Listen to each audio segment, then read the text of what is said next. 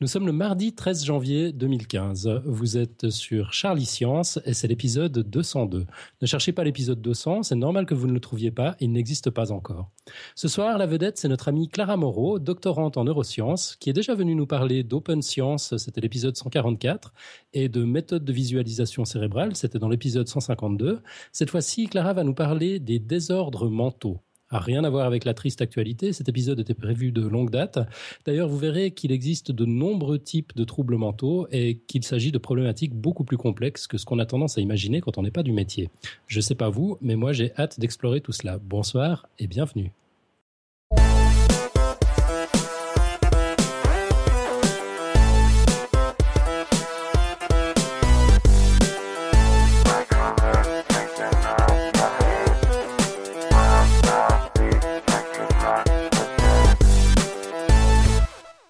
Bonsoir à tous et bienvenue donc dans Charlie Science.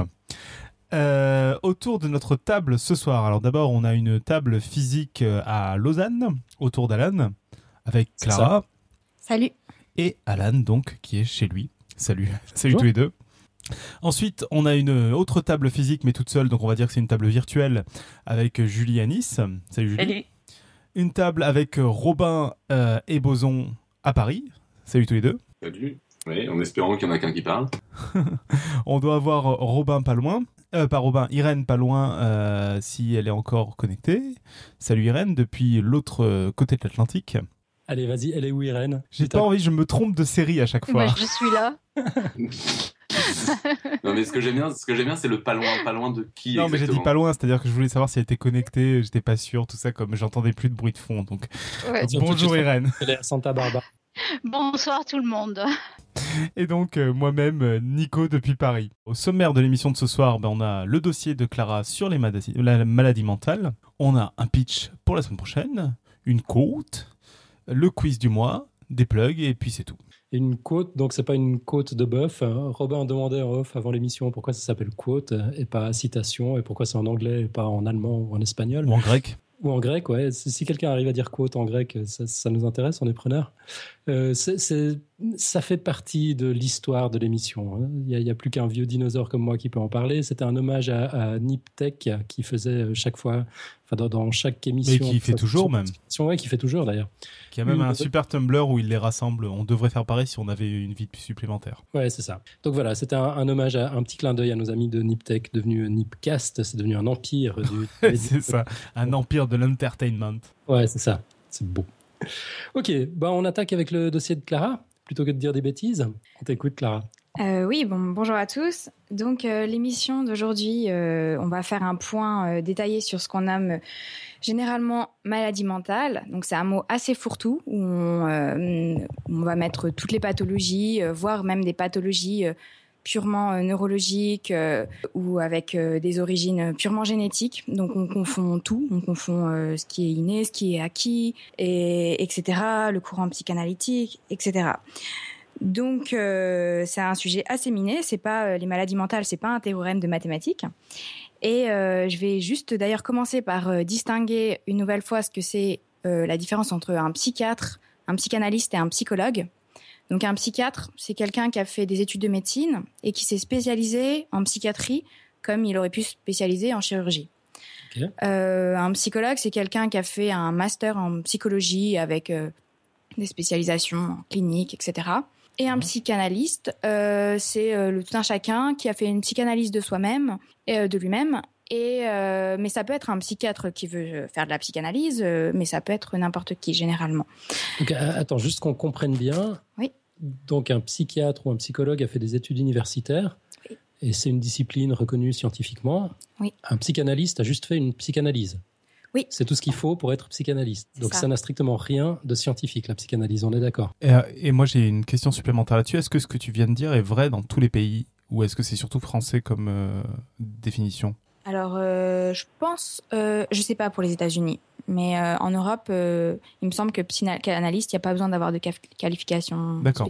Ouais, puis moi j'ai une petite précision à apporter peut-être. La psychanalyse n'existe pratiquement plus nulle part sur la planète. Hein. C'est-à-dire que on, a tendance à privilégier les thérapies qui ont fait des preuves euh, valides, quoi, des, preuves scientifiques, et la psychanalyse euh, est devenue un petit peu la risée de la psychologie partout sur la planète, sauf dans quelques bastions qui font encore de la résistance.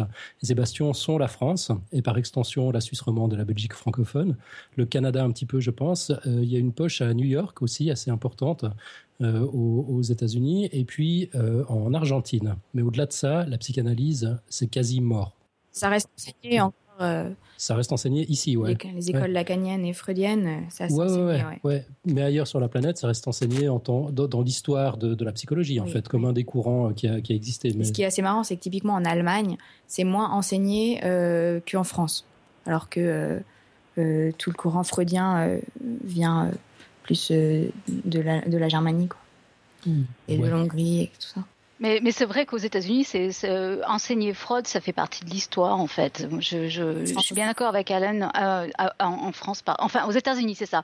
Le, le Freud, c'est vraiment un épisode de la, de, de la psychologie et, et c'est pratiquement plus enseigné en fait. On en parle, mais c'est vraiment mal enseigné. Et, c'est vrai que je confirme bien ce que disait Alan. Ouais. Mm.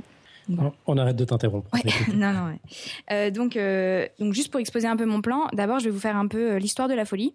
Euh, donc euh, oui, l'histoire de la folie. Après les grandes classifications qui sont euh, en ce moment utilisées donc par les cliniciens, par les juristes et reconnues assez mondialement, bien qu'il y a des limites à ça.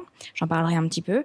Et je vais je vais détailler certaines pathologies, certains troubles donc en particulier la schizophrénie, l'autisme euh, et, euh, et, certaines autres pathologies. Donc euh, et donc vous dire un peu les étiologies des donc l'origine du trouble et les prises en charge euh, des, troubles actuellement, comment ça se passe, et un peu de pharmacologie aussi, qu'est-ce qui est, euh, qu'est-ce qui est prescrit et comment ces médicaments marchent si on a le temps. Euh, sur le cerveau, sur le système nerveux. Donc, donc pour commencer un peu avec l'histoire de la folie. Donc à, l'époque, les gens pensaient que les fous étaient des mauvais esprits, des démons. Typiquement, le mot hystérie remonte à Hippocrate et vient du mot utérus comme quoi euh, le mot comme quoi euh, l'utérus se déplacerait dans le corps et, et créerait des symptômes. Euh, et d'ailleurs, on a après beaucoup finalement beaucoup confondu ça avec des, des simples crises d'épilepsie. Enfin, simple, c'est pas simple, mais dans le sens où quelqu'un qui a des crises d'épilepsie n'est pas qu'on lui dise que c'est son utérus qui se balade dans son corps et qui crée des symptômes,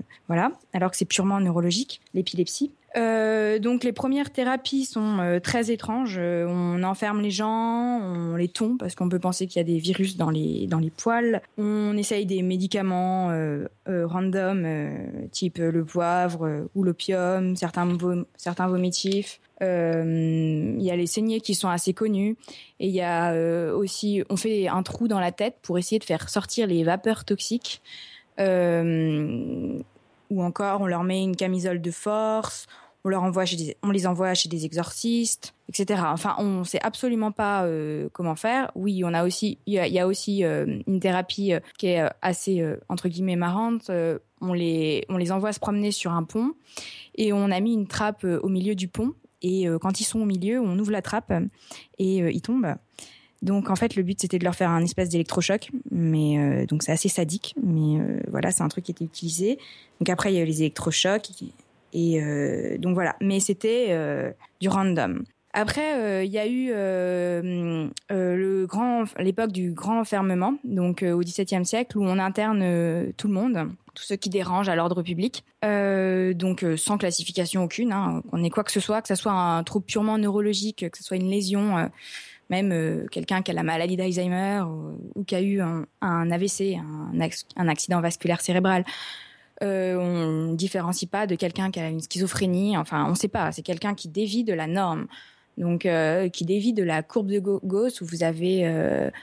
Euh, et en plus, cette, courbe de Gauss, elle va, varier en fonction du pays où vous êtes, du, oui, du contexte spatio-temporel où vous vous trouvez. donc voilà, on interne tout le monde.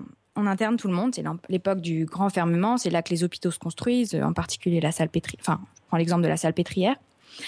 Et, euh, et après, la euh, après la Révolution française, pour la France, il y a eu un, euh, des fondateurs de la psychiatrie moderne, qui est Philippe Pinel, qui a libéré, enfin entre guillemets, libéré les aliénés de leur chaîne. C'est devenu un symbole. On appelait ça les aliénés parce que c'était des gens qu'on enfermait donc à la salle pétrière et puis qu'on venait voir le dimanche. Enfin, la bourgeoisie venait les voir le dimanche. Comme comme ils vont aux zoo quoi. Donc c'était on va voir les gens derrière les grilles et ils étaient ils étaient attachés à des chaînes. Euh, donc voilà, donc typiquement Philippe Pinel, il est, il a interdit cette pratique, il a, il a, euh, il a mis en place des structures spécialisées, donc euh, les, les asiles psychiatriques où on les prend en charge. on les prend en charge vraiment. On essaye de classer les troubles et on en prend beaucoup plus soin qu'à l'époque. des gens entre guillemets déviants, donc déviants de cette norme assez étrange.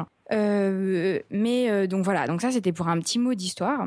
Et, euh, et aujourd'hui, on a des classifications cliniques qui sont arrivées, en particulier ce qu'on appelle le DSM, c'est le manuel, manuel, manuel de diagnostic psychiatrique. car oui, on mélange tout. Donc, comme je disais tout à l'heure, un trouble peut être purement neurologique. Donc, ça peut être dû à une lésion qui peut être innée ou acquise.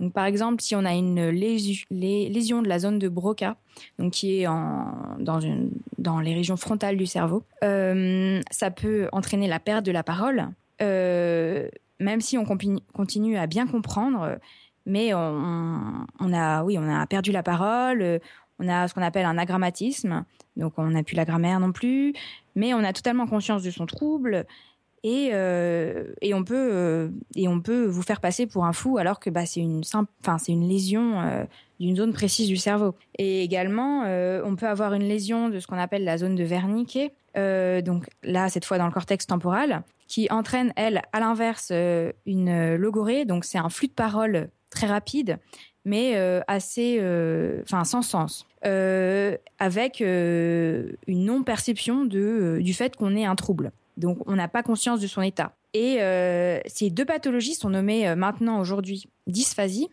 Donc, c'est des troubles de la parole qui sont d'origine neurologique pure. Euh, mais si vous croisez quelqu'un dans la rue là aujourd'hui, maintenant, et que et que il vous n'arrive pas à vous parler ou qu'il vous parle très vite en vous disant plein de choses incompréhensibles et que pour lui ça ça semble avoir tout son sens, vous disiez euh, cette personne est bizarre ou euh, enfin cette personne a une maladie mentale, on ne sait pas trop quoi. Hmm. Donc euh, typiquement on va le mettre dans folie, enfin pas folie mais on ne sait pas. Donc alors que c'est un trouble neurologique. Et juste un trouble neurologique, c'est un truc qui arrive comme ça un jour ou c'est une condition permanente Alors ça peut être une prédisposition génétique. D'accord. Et ça peut être une lésion. Ça peut être un traumatisme crânien. Ok, donc suite à un accident, par exemple, c'est ce genre de choses qui peuvent arriver. Voilà. Ok. donc voilà. Euh, et aussi, par exemple, vous avez une atteinte des aires visuelles, de certaines aires visuelles, vous pouvez euh, voir, euh, voir certaines formes. Et donc, à l'époque, on pouvait vous dire, vous avez des hallucinations visuelles. J'en sais rien, vous êtes possédé par le diable et donc vous êtes fou, alors que vous avez une lésion des régions visuelles. Donc, vous avez une vision altérée. Ou certaines carences ou certains traitements peuvent entraîner aussi des hallucinations, ce qui n'est pas et vous n'avez pas une schizophrénie, vous avez euh, une carence, une, une carence. Hmm. Voilà. Donc, donc euh, voilà, ça c'était pour bien euh, dire qu'il faut, faut pas tout mettre dans le même panier. Il y a les troubles neurologiques et qui sont pas des troubles psychiatriques. Après, je vais je vais maintenant vous dissocier de manière très schématique et pour commencer un peu sur les troubles, les maladies mentales, euh, les troubles mentaux. Donc, vous pouvez vous imaginer euh, deux côtés d'une balance, où d'un côté, vous avez euh, l'état psychotique, qui pourrait se définir comme une perte de contact avec la, avec la réalité extérieure. Une, enfin, on n'a pas conscience de son état. Typiquement, quelqu'un qui a une schizophrénie, et encore, il existe beaucoup de formes de schizophrénie. Il n'a pas forcément conscience de son état, euh, généralement, et euh, ni des conséquences de ses actes, ni des, des répercussions sur euh, les autres personnes. donc là, il y a des hallucinations, des délires, etc. Et donc ça, vous, vous, imaginez cette, cette balance. Et de l'autre côté, vous avez l'état névrotique. Où là, donc là, par exemple, vous pouvez mettre dedans la dépression, les troubles alimentaires, les troubles obsessionnels compulsifs. Et donc là, en fait, il y a une, y a une conscience de son état. Typiquement, quelqu'un qui qui a, qui a une dépression ou des troubles alimentaires, euh, il va, euh, il va total, enfin, il va, il va le savoir, il va en souffrir énormément, enfin généralement énormément, mais euh, ou quelqu'un qui a des TOC, ce qu'on appelle des troubles obsessionnels compulsifs, qui doit ré- répéter des comportements, il le sait qu'il doit répéter des comportements, il, le sait que c'est complètement idiot, enfin que ça paraît idiot, mais il a besoin de le faire. Il sait pas pourquoi, mais il a besoin de le faire. Donc c'est un peu, euh, bon, c'est une c'est pas vraiment une classification, ça c'est un peu un schéma euh, entre ce qu'on appelle l'état névrotique et l'état psychotique, bien que ces deux mots aient aujourd'hui disparu des classifications. Mais voilà, psychotique, vous n'avez pas conscience de votre trouble. Pour vous, vous, vous êtes dans votre entre guillemets dans votre bulle, dans votre monde, et euh, ça vous paraît euh, ça vous paraît euh, normal. Mhm. Et donc il y a production d'hallucinations, etc. Alors que névrotique, vous allez vraiment souffrir de votre trouble et vous allez pas comprendre. Enfin, vous allez garder euh, totalement conscience de la situation, mais euh, vous pouvez totalement euh, discuter une conversation très très longue avec n'importe qui, de choses très complexes, etc. avec une parole parfaite, une compréhension nickel, mais mais vous savez pas pourquoi vous avez enfin vous arrivez pas à lutter contre votre trouble. Et entre les deux, on a ce qu'on appelle l'état borderline. Donc il est à la frontière entre la psychose et la névrose. Donc, borderline. D'accord. Ok. Tu, tu Donc- nous donneras quelques exemples, j'imagine. Oui, oui, oui, ça c'est vraiment le schéma du début. Et je veux pas trop insister dessus parce qu'il Mhm. a disparu des classifications, donc euh, je veux pas. euh, c'est vraiment pour aider à comprendre, euh, Ouais. voilà. Mais euh, mais euh, aujourd'hui, parce que donc psychose et névrose ont disparu des classifications parce que ces mots venaient de l'école freudienne et donc du coup. euh, on, enfin, euh, comme euh, les, les classifications ont essayé de s'orienter euh, le maximum vers euh, des, des faits euh, scientifiques, euh, garder les mots psychose et névrose était très associé à, oui, à, à des écoles psychanalytiques. Donc du coup, euh, du coup, ça a été retiré des classifications. Et puis cette classification euh, ne comporte absolument pas tous les troubles. Typiquement, vous mettez pas, euh, vous mettez pas l'autisme, vous mettez pas. Enfin, il y a plein de troubles qui rentrent pas. Ah d'accord, ouais, justement, c'était la question que je me posais pendant que parlais des deux. Je, me disais l'autisme par exemple, c'est- voilà, est-ce que ça entrerait dans les psychos, dans les Non, aucun des deux. mais non en fait. Après, il a été reclassé dans les. Ah, D'abord, c'était une psychose. Après, Mhm. ça a été reclassé dans les dans les euh, dans les troubles envahissants du développement, dans les Mhm. TED. Et euh, et maintenant, c'est un syndrome à part. C'est le syndrome du, euh, du spectre autistique. Et d'ailleurs, je voulais faire un peu la différence entre ce qu'on appelle un symptôme et un syndrome. Ouais. Un symptôme, un syndrome, c'est une combinaison de symptômes. Certains symptômes sont nécessaires à la, à la définition du syndrome. Certains sont additionnels. On n'est pas obligé de tous les avoir. Mais euh, un symptôme, c'est par exemple, euh, euh, c'est par exemple le tremblement, an- anxiété, etc. Non, par exemple, pour dire l'autisme, par exemple, enfin, trouble du spectre autistique. Non, sy- syndrome du spectre autistique, pardon. Euh, vous allez avoir euh, syndrome euh, isolement, trouble des communications, communication, trouble de l'interaction sociale. Euh, Enfin, je vais définir un peu plus tard ça. Mais euh, c'est des symptômes. Et donc, euh, ils sont regroupés sous le nom de syndrome. Le syndrome du spectre autistique. Après, vous allez avoir plusieurs formes d'autisme à l'intérieur de ce syndrome, en fonction de la combinaison de symptômes, en fonction de la combinaison de symptômes que vous avez. euh, bon, je, je reprends, parce que tu me regardes avec des yeux. Donc, vous avez syndrome du spectre autistique. Bon, c'est une classe un peu. Et à l'intérieur, vous avez plusieurs formes. Parce que, bon, encore une fois, comme, euh, comme tu disais tout à l'heure, Robin, euh, chaque individu, enfin, je crois que c'était Robin, chaque individu est, est unique et on peut pas, euh, on peut pas vraiment, enfin, il n'y a pas deux personnes qui a, qui a exactement le même trouble.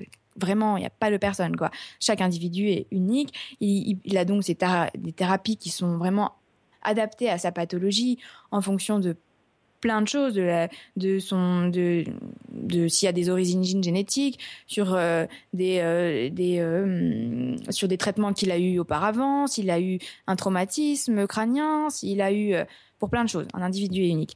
Mais donc le syndrome autistique va regrouper, mais comme le syndrome schizophrénique, va regrouper plein de petites formes, chacune étant une combinaison de symptômes en fait.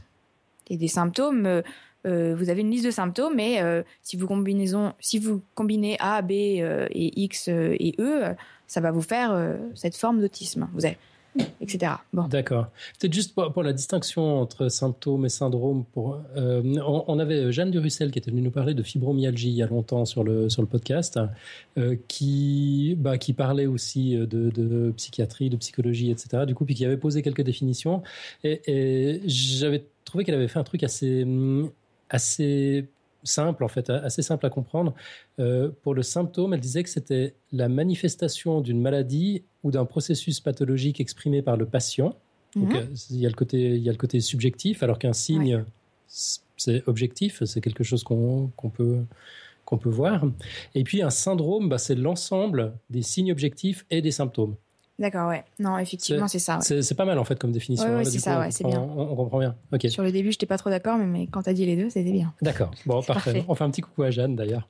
Euh, donc voilà, donc ça. Euh, donc maintenant, je vais un peu vous, vous exposer euh, la cinquième édition du DSM, donc le manuel, manuel de diagnostic de de la de l'AAP, l'association américaine de psychiatrie. Donc c'est le manuel le plus utilisé au monde. Euh, bien qu'il y en a un autre qui est assez utilisé, c'est la CIM10, mais j'en parlerai pas.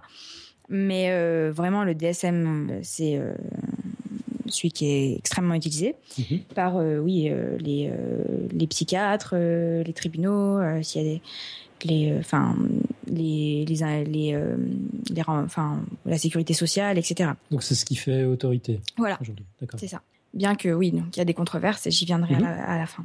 Ok euh, donc, euh, donc oui, donc faut pas, faut pour rentrer, pour poser un diagnostic, faut, faut avoir une liste de symptômes et euh, pendant une durée définie, etc. c'est, ils ont essayé de rendre ça le plus scientifique et athéorique possible. Je, crois que tu as donné un petit nom au, chapitre, enfin la rubrique qui, qui va suivre. Tu as appelé ça? Oui, j'ai appelé ça DSM5 et tais-toi, donc un peu en hommage à Sois belle et tais-toi. Pour dire que c'était un peu enfin, on avait guère le choix, quoi. C'était euh, si on rentre pas dans les bonnes cases, on n'est pas. Euh, enfin, il y a, enfin, chaque personne est, unique, donc du coup, personne ne rentre précis. Enfin, il y a plein de gens qui rentrent pas dans les cases et qui pourtant euh, peuvent être entre deux cases, peuvent avoir un peu de troubles du du euh, syndrome du spectre autistique et puis un peu euh, de schizophrénie ou peut avoir aussi des états dépressifs, etc. Enfin, rentrer dans des cas, c'est extrêmement complexe. Donc c'est pour ça que j'ai un peu, euh, enfin, oui, ça, ça fait loi, oui, le DSM-5. Donc DSM-5 était toi. Mais voilà.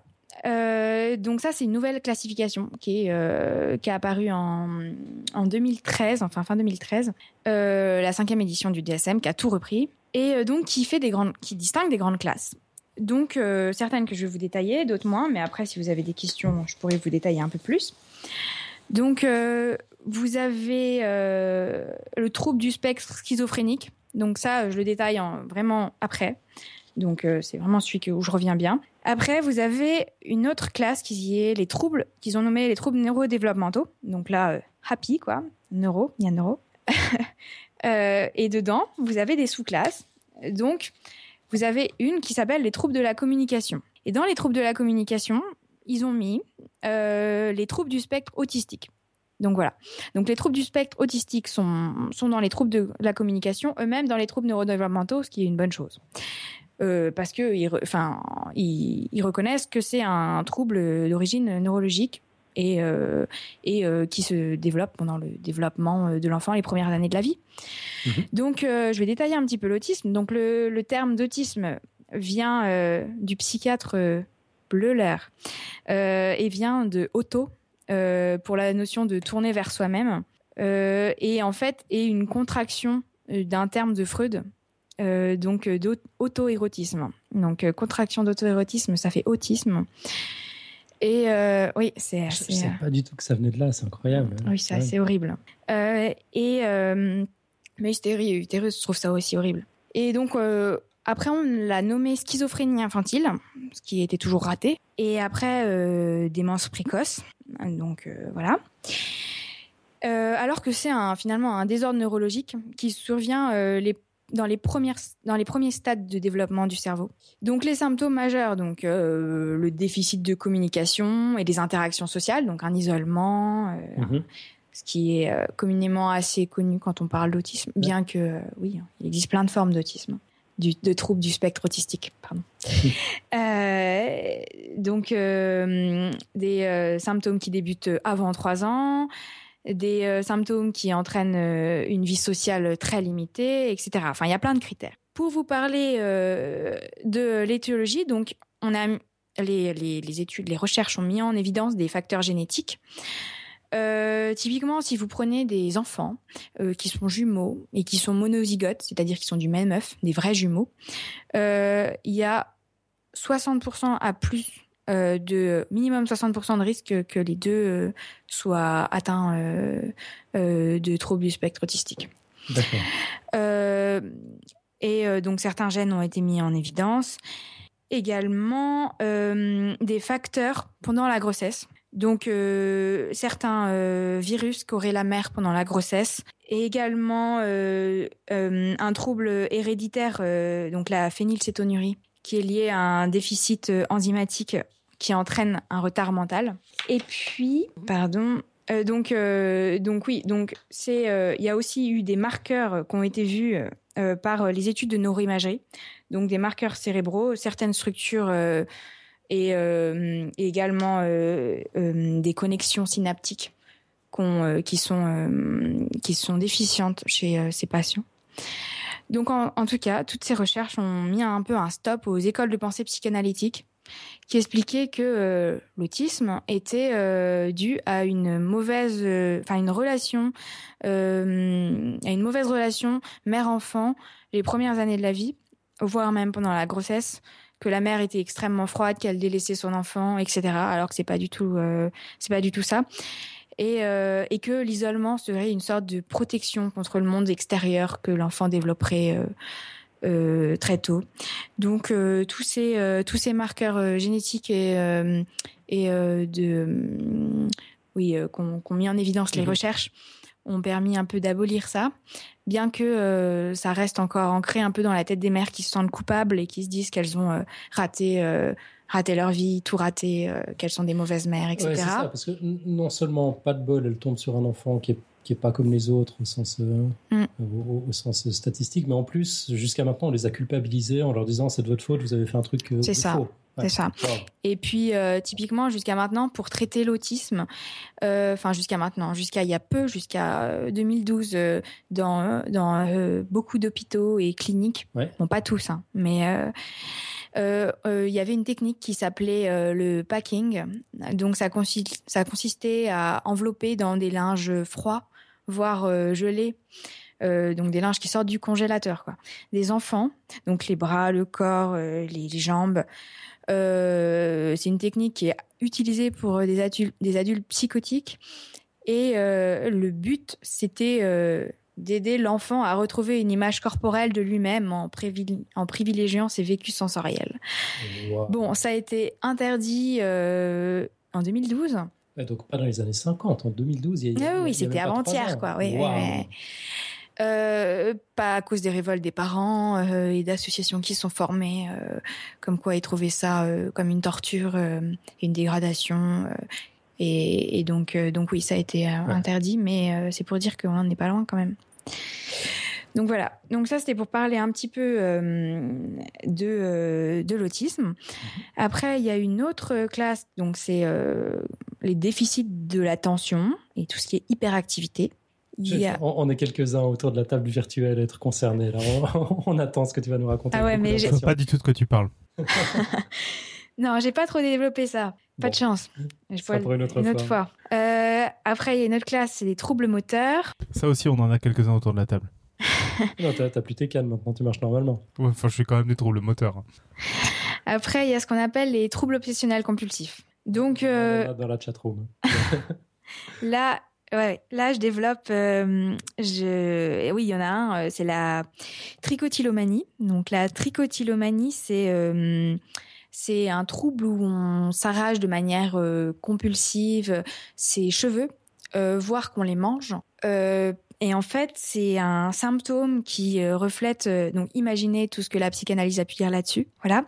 Mais en fait, c'est un symptôme qui reflète une, euh, une anxiété exacerbée et c'est un peu une, une façon de, de calmer, de se calmer, de d'arracher, d'arracher ses, ses cheveux en recherchant un peu la douleur, l'activation des fibres nociceptives et euh, surtout euh, tout ce qui est euh, sérénité qui suit cette douleur, donc avec la production d'endorphines.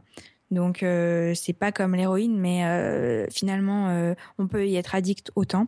Et donc oui, exactement, si on les mange, c'est la trichophagie. Et, donc comment t'écris trichotillomanie? Alors T R I C H O T I 2 L O manie M A N I E.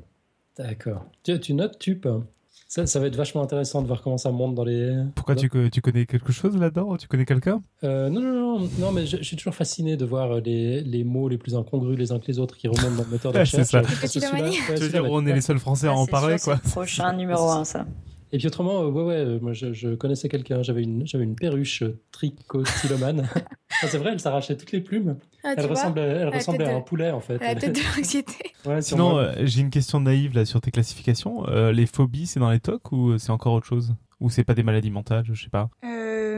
les phobies, c'est dans les troubles de l'anxiété. Donc c'est, j'en ai pas encore parlé. D'accord. donc oui, donc, donc oui, attends, je t'en parle juste après du coup. Donc dans les TOC, donc vous avez la trichotillomanie et vous avez euh, bah, bien sûr euh, les euh, désordres obsessionnels compulsifs, donc les troubles obsessionnels compulsifs. Donc ça, peut-être que certains connaissent pas. Donc c'est des comportements, j'en ai un peu parlé tout à l'heure, c'est des comportements obligatoires. Donc que le sujet, le sujet a conscience de, de, se laver quatre fois les mains ou de fermer trois fois sa fenêtre ou de, de de monter quatre fois les escaliers au lieu de les monter une seule fois pour aller au même endroit mais euh, il peut pas, euh, il peut pas faire autrement. C'est un, c'est un comportement qui va le rassurer. Euh, et certains, mm, donc voilà, ça c'est ce qu'on appelle les TOC. Et donc, donc pour la, pour les troubles obsessionnels compulsifs, donc il y a des thérapies cognitivo-comportementales, également pour les troubles de l'anxiété. donc j'en parle après, et également des antidépresseurs comme euh, le Zoloft et la citraline qui sont assez connus. Et eux, ils agissent en euh, inhibant la recapture de la sérotonine. Mais euh, il y a des effets indésirables très fréquents, tels des comportements dangereux, des troubles alimentaires, des troubles du sommeil, etc. Et donc, je vous détaille un peu les psychotropes un petit peu après. Mais donc, ici, en sont donnés en tout cas. Euh, donc voilà. Donc là, j'ai parlé euh, des troubles obsessionnels compulsifs. Euh, et il y a des, troubles de l'anxiété, donc où vous pouvez avoir les attaques de panique, les phobies, donc sociales, ce qu'on nomme l'agoraphobie, et animales, voire de certains lieux, et diverses formes d'anxiété. Donc voilà. Ensuite, vous avez ce qu'on appelle bah, les troubles dépressifs, enfin ce que le DSM appelle les troubles dépressifs. Euh, donc là, je fais une petite parenthèse sur les antidépresseurs. Donc comme j'en ai parlé il y a deux minutes. Euh, donc il y a quatre familles d'antidépresseurs euh, en fonction euh, euh, de comment ça agit, comment le mécanisme, comment ça agit sur le mhm. cerveau. Donc il y en a un, ça augmente la concentration de sérotonine en tout simplement en, en bloquant l'enzyme qui doit la dégrader. Donc, ce qu'on appelle l'inhibiteur de monoamine oxydase. Donc, la monoamine oxydase, c'est juste l'enzyme. D'accord, attention, tu atteins ton quota de gros mots, là. Oui, oui, pardon. donc, euh, donc, il y a ce type-là. Il y en a certains qui, les tricycliques, ils empêchent la recapture de certains neurotransmetteurs. Mhm. Donc, en particulier la sérotonine, la noradrénaline et la dopamine. Mhm. Après, il y a des simples inhibiteurs de recapture de sérotonine. Euh, dans le neurone présynaptique. Bon, je vais arrêter un peu avec mes gros mots. Juste le dernier, inhibiteur de recapture de sérotonine et de noradrénaline. Voilà, bon, j'arrête avec les gros mots. Donc, c'est énorme, c'était juste pour dire un peu les mécanismes euh, des antidépresseurs.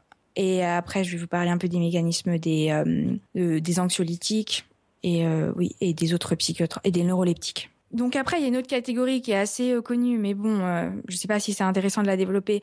C'est les troubles alimentaires. Ils sont assez médiatisés. Donc euh, simplement, le moins moins, c'est anorexie. Plus plus, c'est boulimie. Le, vous avez l'hyperphagie. Donc ça, ça consiste à ingérer, c'est un peu moins connu, à ingérer une grande quantité d'aliments, mais sans sans comportement vomitif après. Donc le sujet grossit. Euh, et euh, et c'est assez marrant parce que par rapport à cette classification, moi je trouve que les troubles alimentaires, ça pourrait être classé dans les addictions parce que parce que euh, si on lit un peu, l'anorexie ou la boulimie ou l'hyperphagie, ça peut être une recherche. l'anorexie, ça peut être une addiction au rien. La boulimie, une addiction à, à, à ou l'hyperphagie, une addiction à manger. Simplement, la boulimie, il y a vomir en plus mais, euh, mais euh, une, une, addiction à euh, ce besoin de manger ou cette crainte de manger. Enfin, mhm. c'est ce comportement qui rassure dans des situations de stress. donc, ces comportements, on les classerait dans les névroses dans l'ancienne classification. Donc, D'accord. En, fait, chacune des conditions n'apparaît que sous une seule rubrique. Oui, c'est ça qui est désolant. c'est assez. Oui, désolant. donc, je pense qu'à un moment, il y a eu il y a eu un choix arbitraire, on a tranché quoi quand on. Oui, mais c'est pour dire que ça c'est la classification qui est reparue en 2013. Ouais. C'est pas celle de 1964. Hein. Ouais. Euh, je veux dire, la première édition, c'était dans les années 1960. Mhm. Mais euh, ça, c'est la dernière updatée. Ok. Et je crois que Irène avait une question. Oui.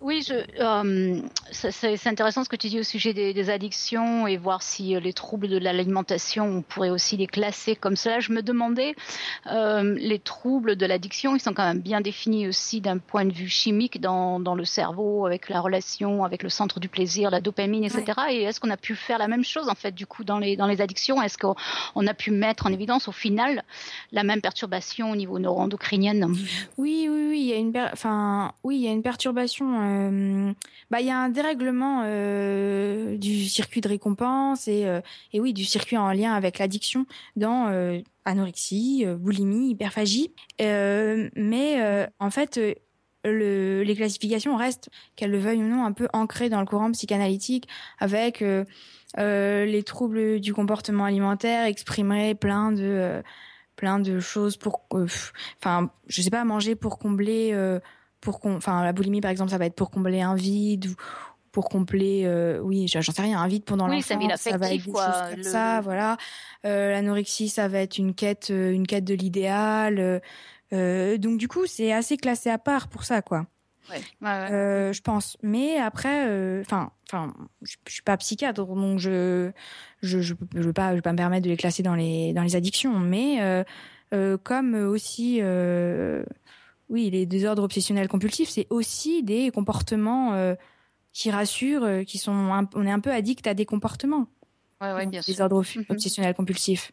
Mm-hmm. Et finalement je pense, enfin, dans, dans certains, dans certains, euh, dans certains talks, par exemple, on va répéter trois fois un comportement ou six fois un comportement ou j'en sais rien ou deux fois ou huit fois. Enfin, et euh, et puis euh, au début, par exemple, on va le répéter une fois. Enfin, si on regarde les patients, ils le répètent une fois. Après, ils vont ils vont le répéter deux fois. Après, trois fois. Après, quatre fois. Et en fait, ils seront jamais finalement. Enfin leur seuil, comme dans les addictions, leur seuil de tolérance, leur seuil d'habituation, il va, euh, il va, il va, euh, il va, il va changer en fonction au fil du temps, comme avec les drogues. Mm-hmm, mm-hmm. Euh, donc, voilà. Et puis il y a aussi une autre classe. Donc là, j'en ai pas encore parlé, qui s'appelle les troubles addictifs relatifs à des substances. Donc ça, c'est une classe qui est encore parallèle à toutes les autres que je viens de vous citer. Donc là, où vous allez retrouver l'alcool, la caféine, le cannabis. Euh, donc le cannabis, donc c'est un psychotrope qui entraîne euh, des, euh, états modifiés de la conscience, tout le monde le sait, mais au cas où. Des opioïdes, donc telle la morphine, donc faut pas faut pas confondre, ouais, la morphine. L'héroïne, donc c'est là que si vous regardez, je crois que c'est dans c'est dans Doctor House où il prend de la méthadone. Donc la méthadone, c'est pour combler l'héroïne. C'est pour quand on est addict. Et euh, donc là, là-dedans, donc dans cette grande classe là, ils mettent troubles. Donc dans la grande classe, troubles addictifs relatifs à des substances. Donc il y a, toutes ces substances, il y a le tabac et euh, il y a euh, et il y a entre parenthèses sans substance égale jeu d'argent. Bon. Non mais je veux dire et typiquement même les troubles, les addictions sexuelles, elles sont pas dans cette classe, elles sont encore dans une autre classe. C'est pour vous dire que les classes, c'est un vaste bordel pour être poli. Ouais, et justement là-dessus, plusieurs remarques. La première, est-ce dans quelle classe tu classes la phobie administrative du coup? Alors ça, c'est de mauvais goût. hein. Bon, plus sérieusement, euh, quand tu décris tes classes, je les écoutais euh, au fur et à mesure et en fait, euh, enfin, euh, on se dit il y en a au moins une, voire plusieurs dans lesquelles on peut se classer. Enfin, est-ce qu'il y a des gens qui ne sont dans aucune des classes? Mais le problème, c'est que voilà, c'est, enfin, la normalité n'existe pas vraiment. Hein. Bah, C'est ça. Donc du coup, on- en fait, on parle de maladie, mais Mais c'est très désastreux, c'est-à-dire que, enfin, par rapport au 20, enfin, le 20, le 19e, puis le, enfin, depuis l'apparition du DSM, euh, le nombre de pathologies diagnostiquées a déjà, au début, il y en avait 160, maintenant il y en a presque 300 de euh, types de pathologies euh, psychiatriques. Et euh, tout le monde a des troubles. Et le problème, c'est que quand on dit à quelqu'un, euh, vous êtes, vous avez, j'en sais rien moi, vous avez une agoraphobie ou vous avez des troubles obsessionnels compulsifs, cette personne, vous la mettez dans une case et puis, euh, vous pouvez, si ça se trouve, euh, enfin, dans certains cas, vous lui donnez des médicaments, des antidépresseurs, des, des, euh, des, enfin, des psychotiques, et euh, et euh, et puis euh, vous pouvez lui flinguer la santé. Enfin, vous pouvez. Et ju- justement là-dessus, quand c'est qu'on se met à décider de soigner ces personnes-là, en fait? Quand le sujet lui-même en souffre, et ou alors, typiquement dans la schizophrénie, ça peut être quand sa famille ou quand la personne n'est pas majeure aussi. hein. Mais quand la personne est majeure, c'est euh, quand la personne en souffre ou quand elle a des, réper- des répercussions euh, sur euh, sur euh, par exemple à, à son oui ça, à sa- sur sa famille si si elle a euh, si j'en sais rien moi. Quand elle met en danger elle-même ou autrui, oui, quoi. En gros, elle-même mais autrui ou qu'elle a des comportements à, à, à risque ou des comportements oui des comportements aussi de, de kleptomanie de oui quand, quand elle a des comportements à risque oui. Mais typiquement on n'a pas le droit de se faire du mal soi-même Ouais. c'est interdit par la loi Ah, mais c'est vrai ça, c'est on n'a pas le droit, c'est légalement, il y a, y a- y a un texte qui dit qu'il n'est pas légal de se faire mal. alors un texte Irène, va falloir que tu arrêtes. T'es aux États-Unis, mais ça compte pas. j'en sais Non, mais ça m'intéresse beaucoup. que oui hein. non mais je pense que oui hein. il me semble que oui je peux je peux chercher Ouais. mais il me semble que oui toi, tu aimes te faire mal et tes enfants aussi, visiblement, vu le nombre d'accidents que vous avez. Alors bon, mais pas du tout. Hein, le, le nombre de, de chutes de skate. euh,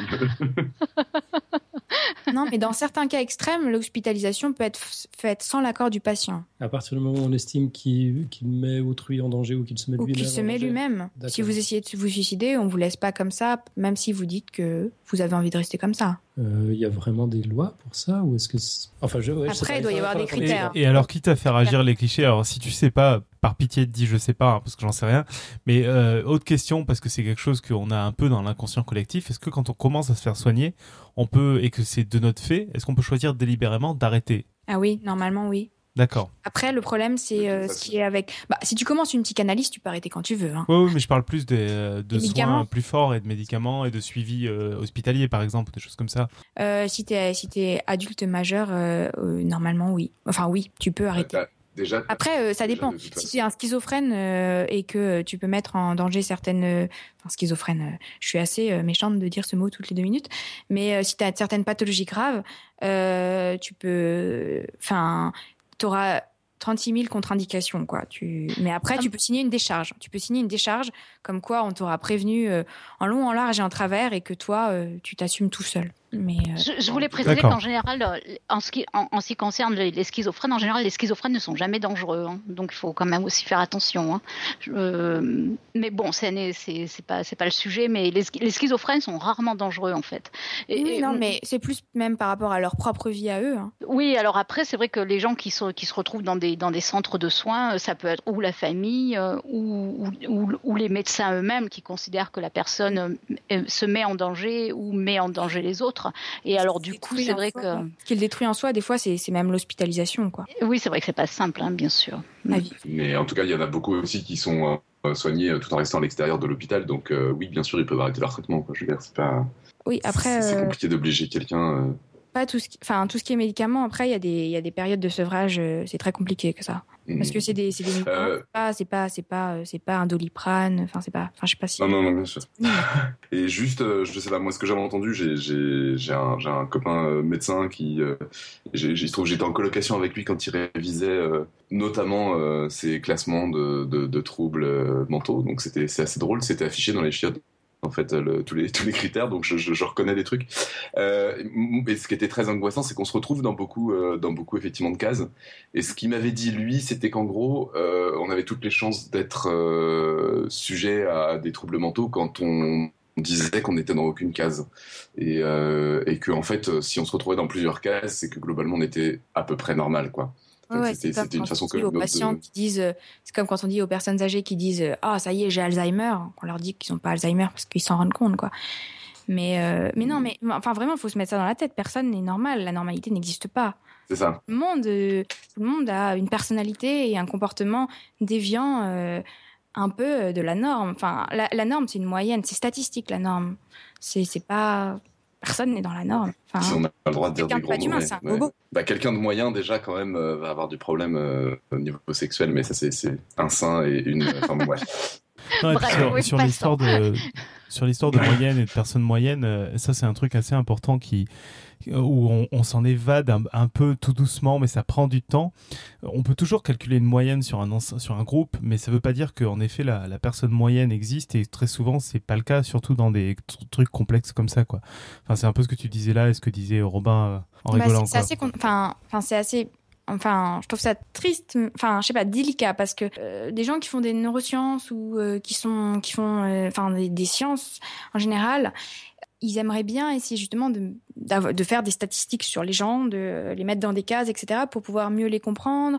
Enfin, pas pour pouvoir mieux les comprendre, mais oui, enfin, on aime comprendre, euh, on aime comprendre ce qu'on comprend pas. Donc, du coup, euh, des comportements, qui nous paraît étrange, on aime les comprendre. Donc on aime, euh, on aimerait avoir un classement euh, parfait. Mais ce classement, je sais pas s'il existera un jour. Mais donc ça, je voulais y venir un peu après. Mais il y a plusieurs classifications qui essayent de se développer en parallèle au DSM, bien que ce soit lui qui soit reconnu aujourd'hui. euh, mais typiquement, le NIH aujourd'hui là. Il, enfin, euh, la, branche spécialisée en, en, psy, en psychiatrie euh, essaye depuis 2013, depuis la cinquième édition du DSM, de créer une nouvelle classification en opposition euh, à euh, celle euh, à celle du DSM, donc euh, qui, qui est euh, selon eux trop encore trop freudienne et que on peut pas euh, coller des gens justement dans des cases euh, et que euh, oui après il vous enfin qu'il y a une variabilité de l'expression des troubles euh, interindividuels etc et donc oui le NIH c'est euh, le National Institute of euh, euh, enfin ici c'est of mental health euh, parce que je rajoute mental. Euh, donc voilà. Et donc là, depuis 2013 il prépare une nouvelle classification en opposition à ça et euh, typiquement, là, je lisais cet après-midi euh, le président du NIH, enfin du NIMH, euh, une citation, c'est euh, les patients euh, valent mieux que cela, point, trois points d'exclamation, quoi. Euh, donc euh, lui, euh, l'institut, euh, qui est quand même un institut assez reconnu mondialement, le NIH, ne veut plus se baser pour ses recherches euh, sur les neurosciences et la psychiatrie euh, sur les classifications du DSM. Et c'est un peu la, une des premières fois qu'on lui, qu'on lui dit un peu stop. Euh, mais ça, c'est tout récent. Voilà. voilà. Après, il y a bien sûr des écoles. Oui, vas-y. Je, je, je voulais juste commenter sur ton, euh, sur ton, ton- le, le désir de, de, de, de, de classifier parce que parce qu'on a besoin de comprendre. Je, je voulais juste ajouter qu'il y a quand même un impact euh, culturel, euh, économique énorme sur la classification de, ces maladies aussi. Oui. C'est super important de bon d'un point de vue médical aussi de pouvoir euh, effectivement classer ces malades. C'est vraiment très important. Autant c'est important, autant c'est difficile. Euh, Mm. Quand on voit l'autisme, euh, maintenant tu en as parlé un petit peu au début, euh, il y, a- il y a beaucoup de formes d'autisme maintenant et on commence un peu mieux à comprendre la maladie, mais il y a un impact énorme sur nos sociétés, euh, pour, pour ne citer qu'un exemple. Euh, donc c'est vrai que le, le besoin, effectivement, c'est un pur besoin curieux de, de comprendre, mais, mais il y a des, des répercussions énormes sur nos sociétés. hein. et c'est vrai que c'est super important de, de pouvoir classer, classer et, euh, et, et- et- et le mieux possible, effectivement. ouais. Oui, oui, il faudrait, mais c'est juste que ce qui existe actuellement, euh, bah, c'est déjà beaucoup mieux qu'avant, mais, euh, mais c'est toujours pas ça. Mais bon, après, euh, faut pas. Enfin, moi, je le critique et je critique pas non plus le DSM parce qu'il est pas si mal fait que ça. Enfin, si on, enfin, si on essaye d'imaginer le truc parfait, euh, je sais pas ce qui serait finalement. Donc, euh, donc, euh, donc D'autant voilà. plus que les, les pathologies changent au cours du temps. hein. Les, les- les- les syndromes de, de, de- comment on dit en français, de manque de déficit, de, de, de- de- ah, d'attention à l'école, etc. C'est des choses qui, qui, Ouais, évoluent. avec le temps en plus. Donc c'est vrai que c'est compliqué. ouais. Mm. Ouais, ouais, bah c'est clair, ça dépend du, ouais, du, du contexte spatio-temporel du, enfin, dans lequel est le trouble. Donc voilà, euh, du coup, je continue un petit peu. Donc, euh, ouais, pour vous donner d'autres grandes classes. Donc oui, donc là, il y avait les troubles alimentaires. J'ai dit l'anorexie, la boulimie, l'hyperphagie, et puis il y avait aussi PICA, ce qu'on appelle PICA. Je sais pas si des gens connaissent. C'est euh, c'est souvent chez le chez le petit enfant, mais ça peut être à l'âge adulte, et c'est euh, l'inje- l'injection de euh, ingestion de substances non nutritives de manière addictive. D'ailleurs, là, ils disent de manière addictive. Donc, typiquement, on mange de la, enfin, les bébés, euh, on, moi, c'est, moi, je suis tout le monde, on euh, mange de la terre, du papier. euh, Enfin, généralement, c'est une seule, mais euh, mais de manière addictive. Donc, ça peut être aussi de la craie. Enfin, Voilà. Consommer les Pokémon de manière addictive, ça n'a rien à voir. Bah, si on les mange, si on mange les cartes, ça peut. Voilà. Après, il y a une autre classe qui s'appelle les troubles du sommeil, donc euh, insomnie, hyperasomnolence, narcolepsie. Après, il y a une autre classe qui s'appelle les troubles paraphiliques. Donc ça, c'est des troubles euh, en lien avec la sexualité. Dedans, euh, il y a euh, voyeurisme, exhibitionnisme, masochisme, pédophilie et fétichisme. Donc voilà. Après, il y a les troubles addictifs relatifs à des substances. Donc ça, je vous en ai parlé. Et encore, il y a certaines classes que je vous dis pas. Et euh, il y en a quand même. il y a ce qu'ils appellent les troubles de la personnalité. Donc ça, je trouve que c'est une classe assez intéressante parce que euh, elle regroupe trois euh, clusters qui sont un peu des tendances à avoir une personnalité qui tend vers un état. Donc, typiquement, il y a le cluster, le premier cluster. Pour moi, il a un peu une tendance psychotique, c'est-à-dire que dedans, il y a ce qu'on appelle les troubles de perso- personnalité paranoïde, les troubles de personnalité, de personnalité schizoïde et les troubles de personnalité schizotypique. Donc, c'est des gens qui n'ont ni schizophrénie, euh, qui sont pas euh, finalement euh, euh, paranoïaques. Enfin, ils n'ont pas des, ils pas une maladie, mais ils ont un état. Bah, finalement, euh, maintenant, ils ont encore une maladie parce que c'est une trouble de la personnalité paranoïde, une trouble de la personnalité schizophrénique, etc.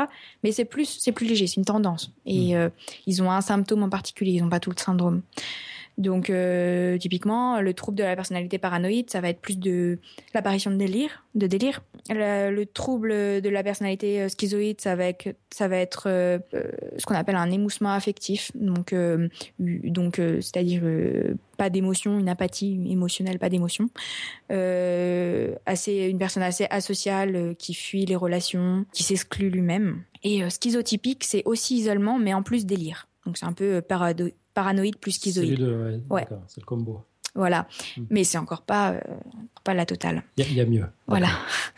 Euh, et après, il y a l'autre euh, tendance, le, le deuxième cluster, qui est un peu plus une tendance névrotique, mais bon, encore une fois, c'est un mot, c'est un mot bateau. Donc c'est une tendance, voilà, qui est euh, donc là, ils, dedans, ils ont mis une tendance, une- un trouble de la personnalité avec une tendance antisociale, une tendance borderline, une tendance narcissique, voilà. Et puis après, il y a quelques autres clusters un peu compliqués. Donc ça, c'était pour euh, les troubles de la personnalité. Et après, il y a certaines autres grandes classes. En vrai, il y en a 20, donc je vais pas toutes vous les dire. Là, je vous en ai peut-être dit euh, 8 ou quelque chose comme 8.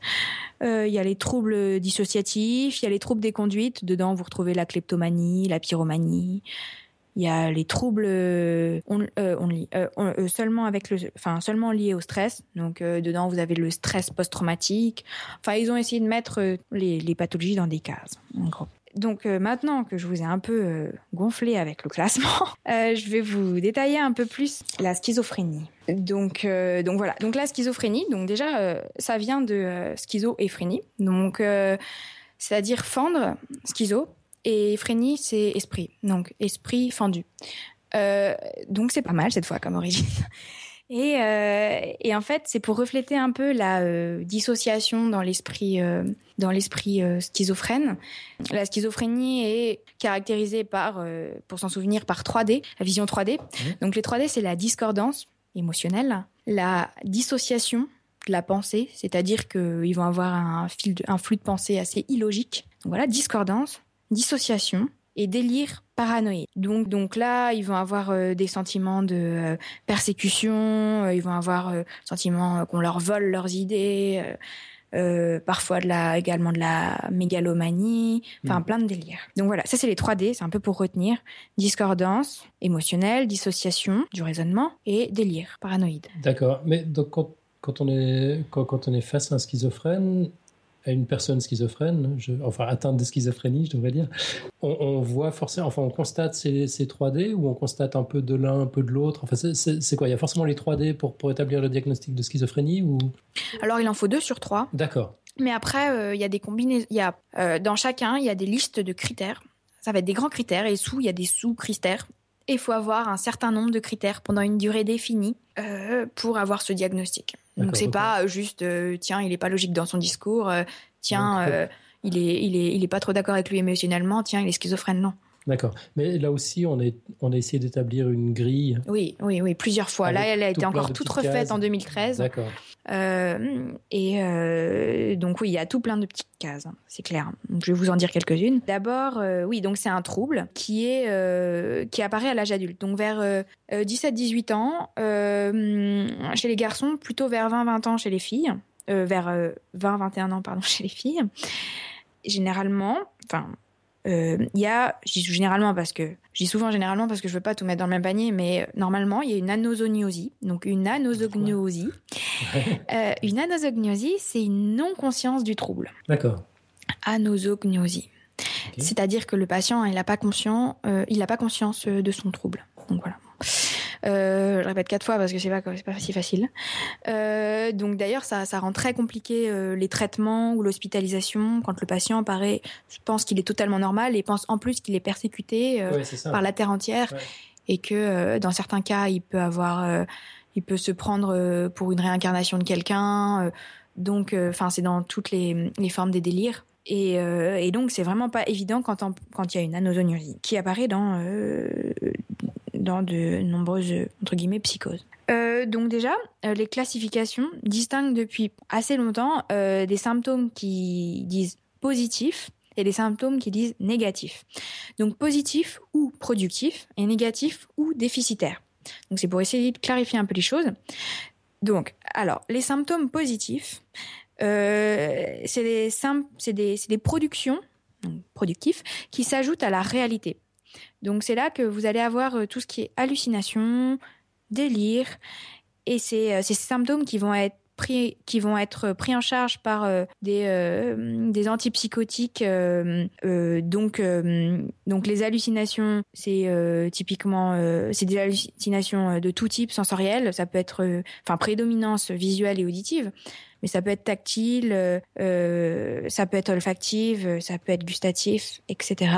Donc tu peux entendre des voix imaginaires, voir des animaux qui l'attaquent, etc. Mais ça, c'est des productions de son esprit, alors que les délires, c'est une déformation à partir d'indices qui existent dans la réalité. Donc typiquement, quelqu'un lui a mal rendu de l'argent à la boulangerie, il va se sentir persécuté et visé comme si euh, on voulait le tuer ou enfin après euh, chaque chaque patient euh, a ses ses délires propres a pas toujours des délires mais mais quand il en a il a ses délires propres.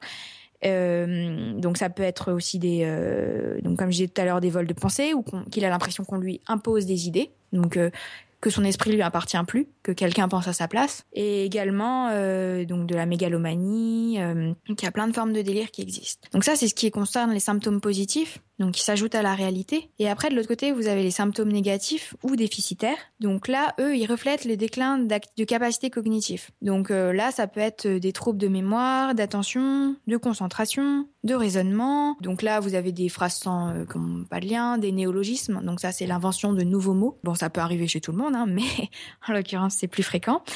Euh, celui qui a pondu euh, tricotilomanie, là maintenant on sait de quoi il souffrait. c'est ça. Au, passage, pour, euh, pour aider à visualiser les gens, à, à nosognosie dont tu parlais, Robin nous fait remarquer que c'est l'excuse qu'a donné Chirac pour pas aller au tribunal. Ah bon? Donc c'est a priori ce dont serait atteint Chirac. D'accord. Voilà. c'est bien vu ça. Mais euh, de l'interruption. en même temps, c'est assez pratique, tu vois. Enfin, c'est ça qui est aussi délicat avec les troubles psychiatriques, c'est qu'on peut aussi se cacher derrière. Euh, Enfin, il y a certaines choses qu'on peut pas mimer, et puis, euh, puis il y a, il y a, il y a, il y a- enfin, si on, si on n'arrête pas de dire que non, c'est pas, non, c'est pas, non, c'est pas, il y a un moment, euh, le psychiatre ou le psychologue ou le, mé... enfin, un psychiatre qui est un médecin, il est censé, enfin, il doit, s'il a pas d'indice biologique, il doit faire confiance à ce que lui dit le patient ou et après, bon, au témoignage de la famille, etc. Mais c'est très compliqué dans les situations juridiques. Donc voilà, donc ça c'était les symptômes positifs, les symptômes négatifs. Après, vous avez le DSM5. Lui, il sépare. Déjà, vous aviez le DSM4 avant. Donc, il avait séparé plusieurs sous-formes de schizophrénie en fonction justement d'une prédominance de symptômes positifs ou de symptômes négatifs. Donc, comme c'était hier, j'en parle quand même parce que donc euh, il y avait il y avait la forme hébéphrénique. Donc la schizophrénie hébéphrénique, c'était là où vous aviez surtout des symptômes négatifs, mais pas ou peu d'hallucinations et délires. Donc Alan, tu me demandais tout à l'heure, ces gens avaient ni d'hallucination, quasiment pas, ni de délire, mais ils avaient une désorganisation de la pensée globale et ces gens étaient diagnostiqués dans la case schizophrénie hébéphrénique. Après, il y avait la schizophrénie paranoïde, où là, justement, il y avait des symptômes positifs, donc production enfin, production euh, d'hallucinations, de délire, euh, qui sont multiformes euh, et euh, très présentes et qui envahissent la vie du patient, mais peu de troubles négatifs. Et après, il y avait la forme catatonique. Donc elle, c'est la seule qui est restée dans les classifications. Où donc ça, c'est la présence de euh, stéréotypie, donc assez une rigueur, euh, une, ri- une rigidité musculaire, des troubles de la motricité, qui peut aussi euh, être associé à certains troubles euh, euh, du langage et donc le mutisme versus euh, versus la logorée, donc production euh, énorme. Mutisme, c'est ne pas parler. Mutisme, on dit rien. On dit rien alors qu'on n'a pas de, on n'a pas d'atteinte des zones du langage. C'est pas une dysphasie, mais c'est compliqué. C'est-à-dire que mutisme, c'est euh, ce qu'on qualifie de de trouble psychologique ou psychiatrique ou dans le sens où il n'y a pas d'atteinte, euh, soit dit, enfin normalement il n'y a pas d'atteinte cérébrale, mais il n'y a pas de parole. Alors que euh, dans les troubles euh, dysphasiques, vous avez une atteinte des zones du langage. Donc, mais mais euh, vous voyez un patient, vous là, tout de suite, vous savez Ouais. pas Ouais, s'il bien a une atteinte ou pas. Bien Vous sûr. savez pas s'il est si c'est du mutisme ou de la phasie, Ok. de la dysphasie. Ouais. t'a- T'avais l'air d'avoir un, un petit doute dans la formulation quand tu disais ça. Euh, Ce que je comprends de ton petit doute, c'est que la dysphasie, on sait la diagnostiquer avec les outils d'aujourd'hui, et puis le mutisme, on sait pas encore, on voit rien pour le moment. Ça veut pas Ouais. dire qu'il y a rien dans le cerveau. Bah, typiquement aussi, on peut employer ce mot euh, chez les enfants qui veulent pas parler. Mhm. Euh, des enfants qui ont peut-être parlé un petit peu avant, donc on est sûr qu'ils savent parler, qui sont arrêtés de parler à cause, euh, enfin à cause, cas par cas, euh, d'un, ça peut Suite être d'un un traumatisme. Mhm. Euh, ça peut encore donc ça peut être une réac- réaction émotionnelle face à un traumatisme psychologique mais mais en soi si on les passe à l'IRM qu'on lui fait un électroencéphalogramme qu'on lui fait des tests génétiques etc Mhm. il y a rien quoi Mhm. donc ça ça serait Ouais. plus le mutisme D'accord. Ok, la distinction est très claire. voilà. Alors que voilà. Donc aujourd'hui, le DSM-5 euh, a séparé euh, ce qu'il appelle la schizophrénie tout court, symptômes positifs, négatifs, plus catatonie, c'est tout le monde là, c'est hébéphrénique, plus paranoïde, plus catatonie. Donc c'est hallucination, plus délire, plus trouble émotionnel, plus euh, trouble de la mémoire, plus trouble de l'attention, l'attention, plus trouble de la motricité égale schizophrène. C'est un vaste désordre, mais c'est la schizophrénie actuelle dans le dernier DSM-5 parce que euh, il a voulu enlever ces sous-catégories, hébéphréniques, euh, paranoïdes, catatoniques. euh, euh, donc celles-là sont virées, euh, sont virées dans la dernière édition. Et à côté, du coup, il a, il a, il a formulé deux, il y a deux, deux nouveaux troubles qui sont apparus, qui sont le trouble catatonique.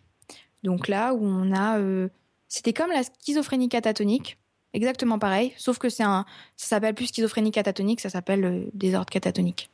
Il n'y a plus le mot schizophrénie. D'accord. Donc c'est des troubles moteurs euh, euh, avec euh, avec oui des, des paralysies, des comportements répétés, ce qu'on Mhm. a- des donc oui, ce qu'on appelle des stéréotypies, qui est très particulier.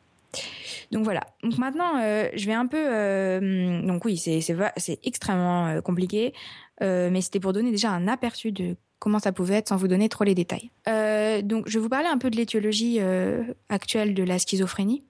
Donc euh, l'étiologie, donc c'est l'origine du trouble. Donc, comme vous avez pu le deviner, elle est très complexe et elle est plurifactorielle. Mais les dernières recherches ont montré qu'il y a déjà des perturbations pendant, le, pendant la grossesse, pendant le développement fœtal, et donc en lien avec des possibles problèmes de malnutrition chez la mère. Encore une fois, euh, un facteur viral. Également euh, un stress exacerbé pendant la grossesse. Et euh, ça a pour conséquence, cas par cas encore une fois, une désorganisation des connexions synaptiques chez le jeune enfant.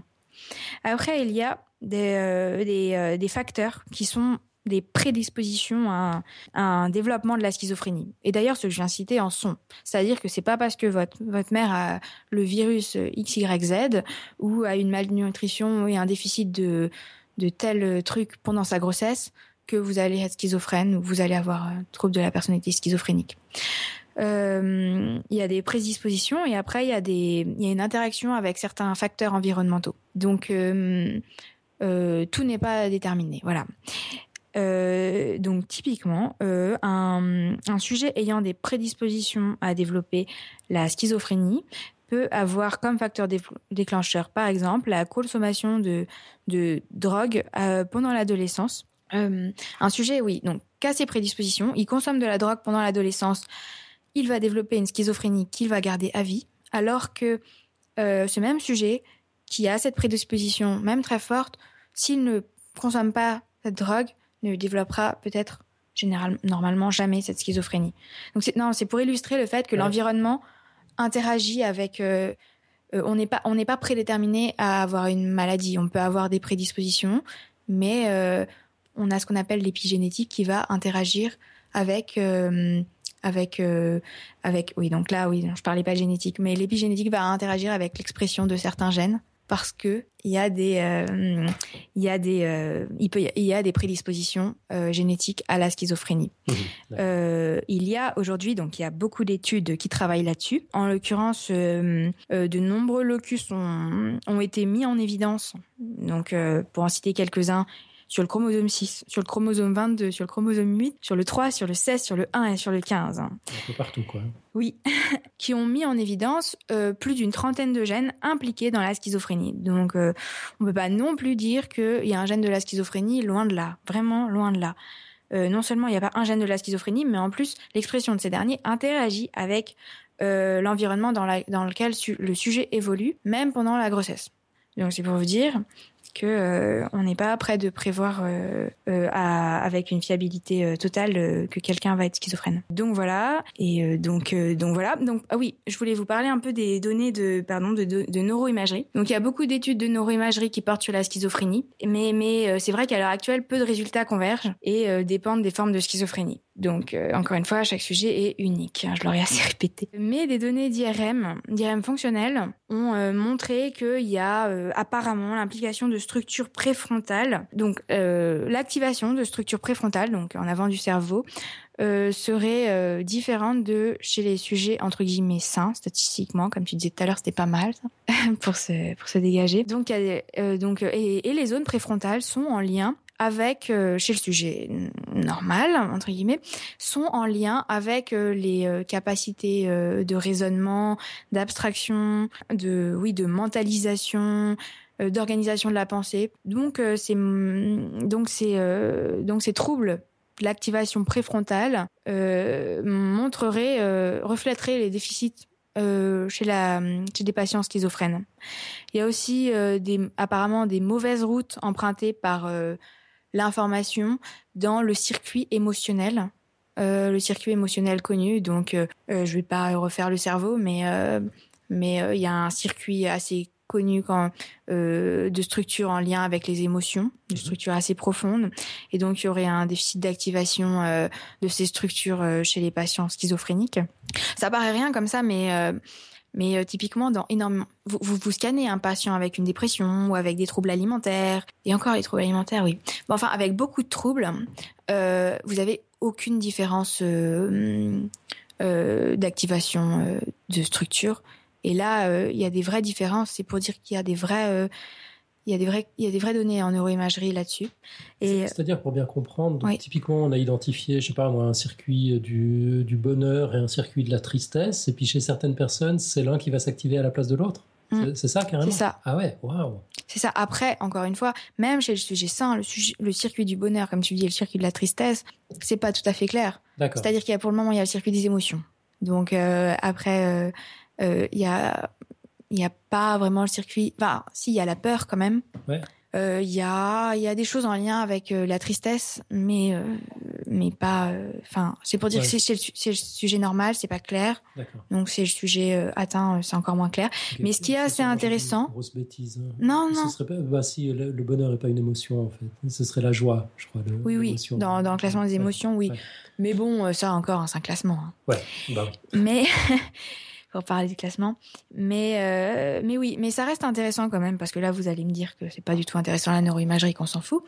Mais ça reste intéressant pour, euh, par exemple, si euh, on, fait des études, des études, des études cliniques, donc en recherche, et vous allez tester l'effet d'un médicament chez la moitié des patients et euh, pas euh, chez euh, et, et pas ce médicament chez l'autre moitié. L'autre moitié aura une thérapie comportementale par exemple, ou une ou aura un autre type de médicament, ou aura rien. Euh, bon, encore là, comme tu disais au début, Nico, il y a le double aveugle.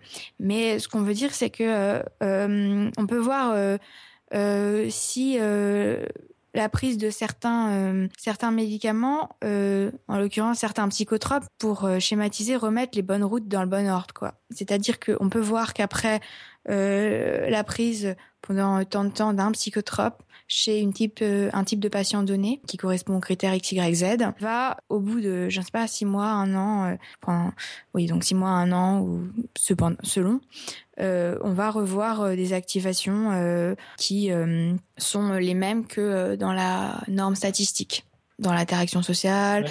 dans les zones visuelles, etc. Donc voilà, donc c'est pour dire aussi ce que peuvent apporter les la neuroimagerie. Concernant la prise en charge, donc il y a un risque de tentative suicide. oui, je, je suis en train de voir que ça fait un petit moment que je parle. Un, un, j'ai bientôt fini. Un risque euh, de tentative de suicide assez élevé.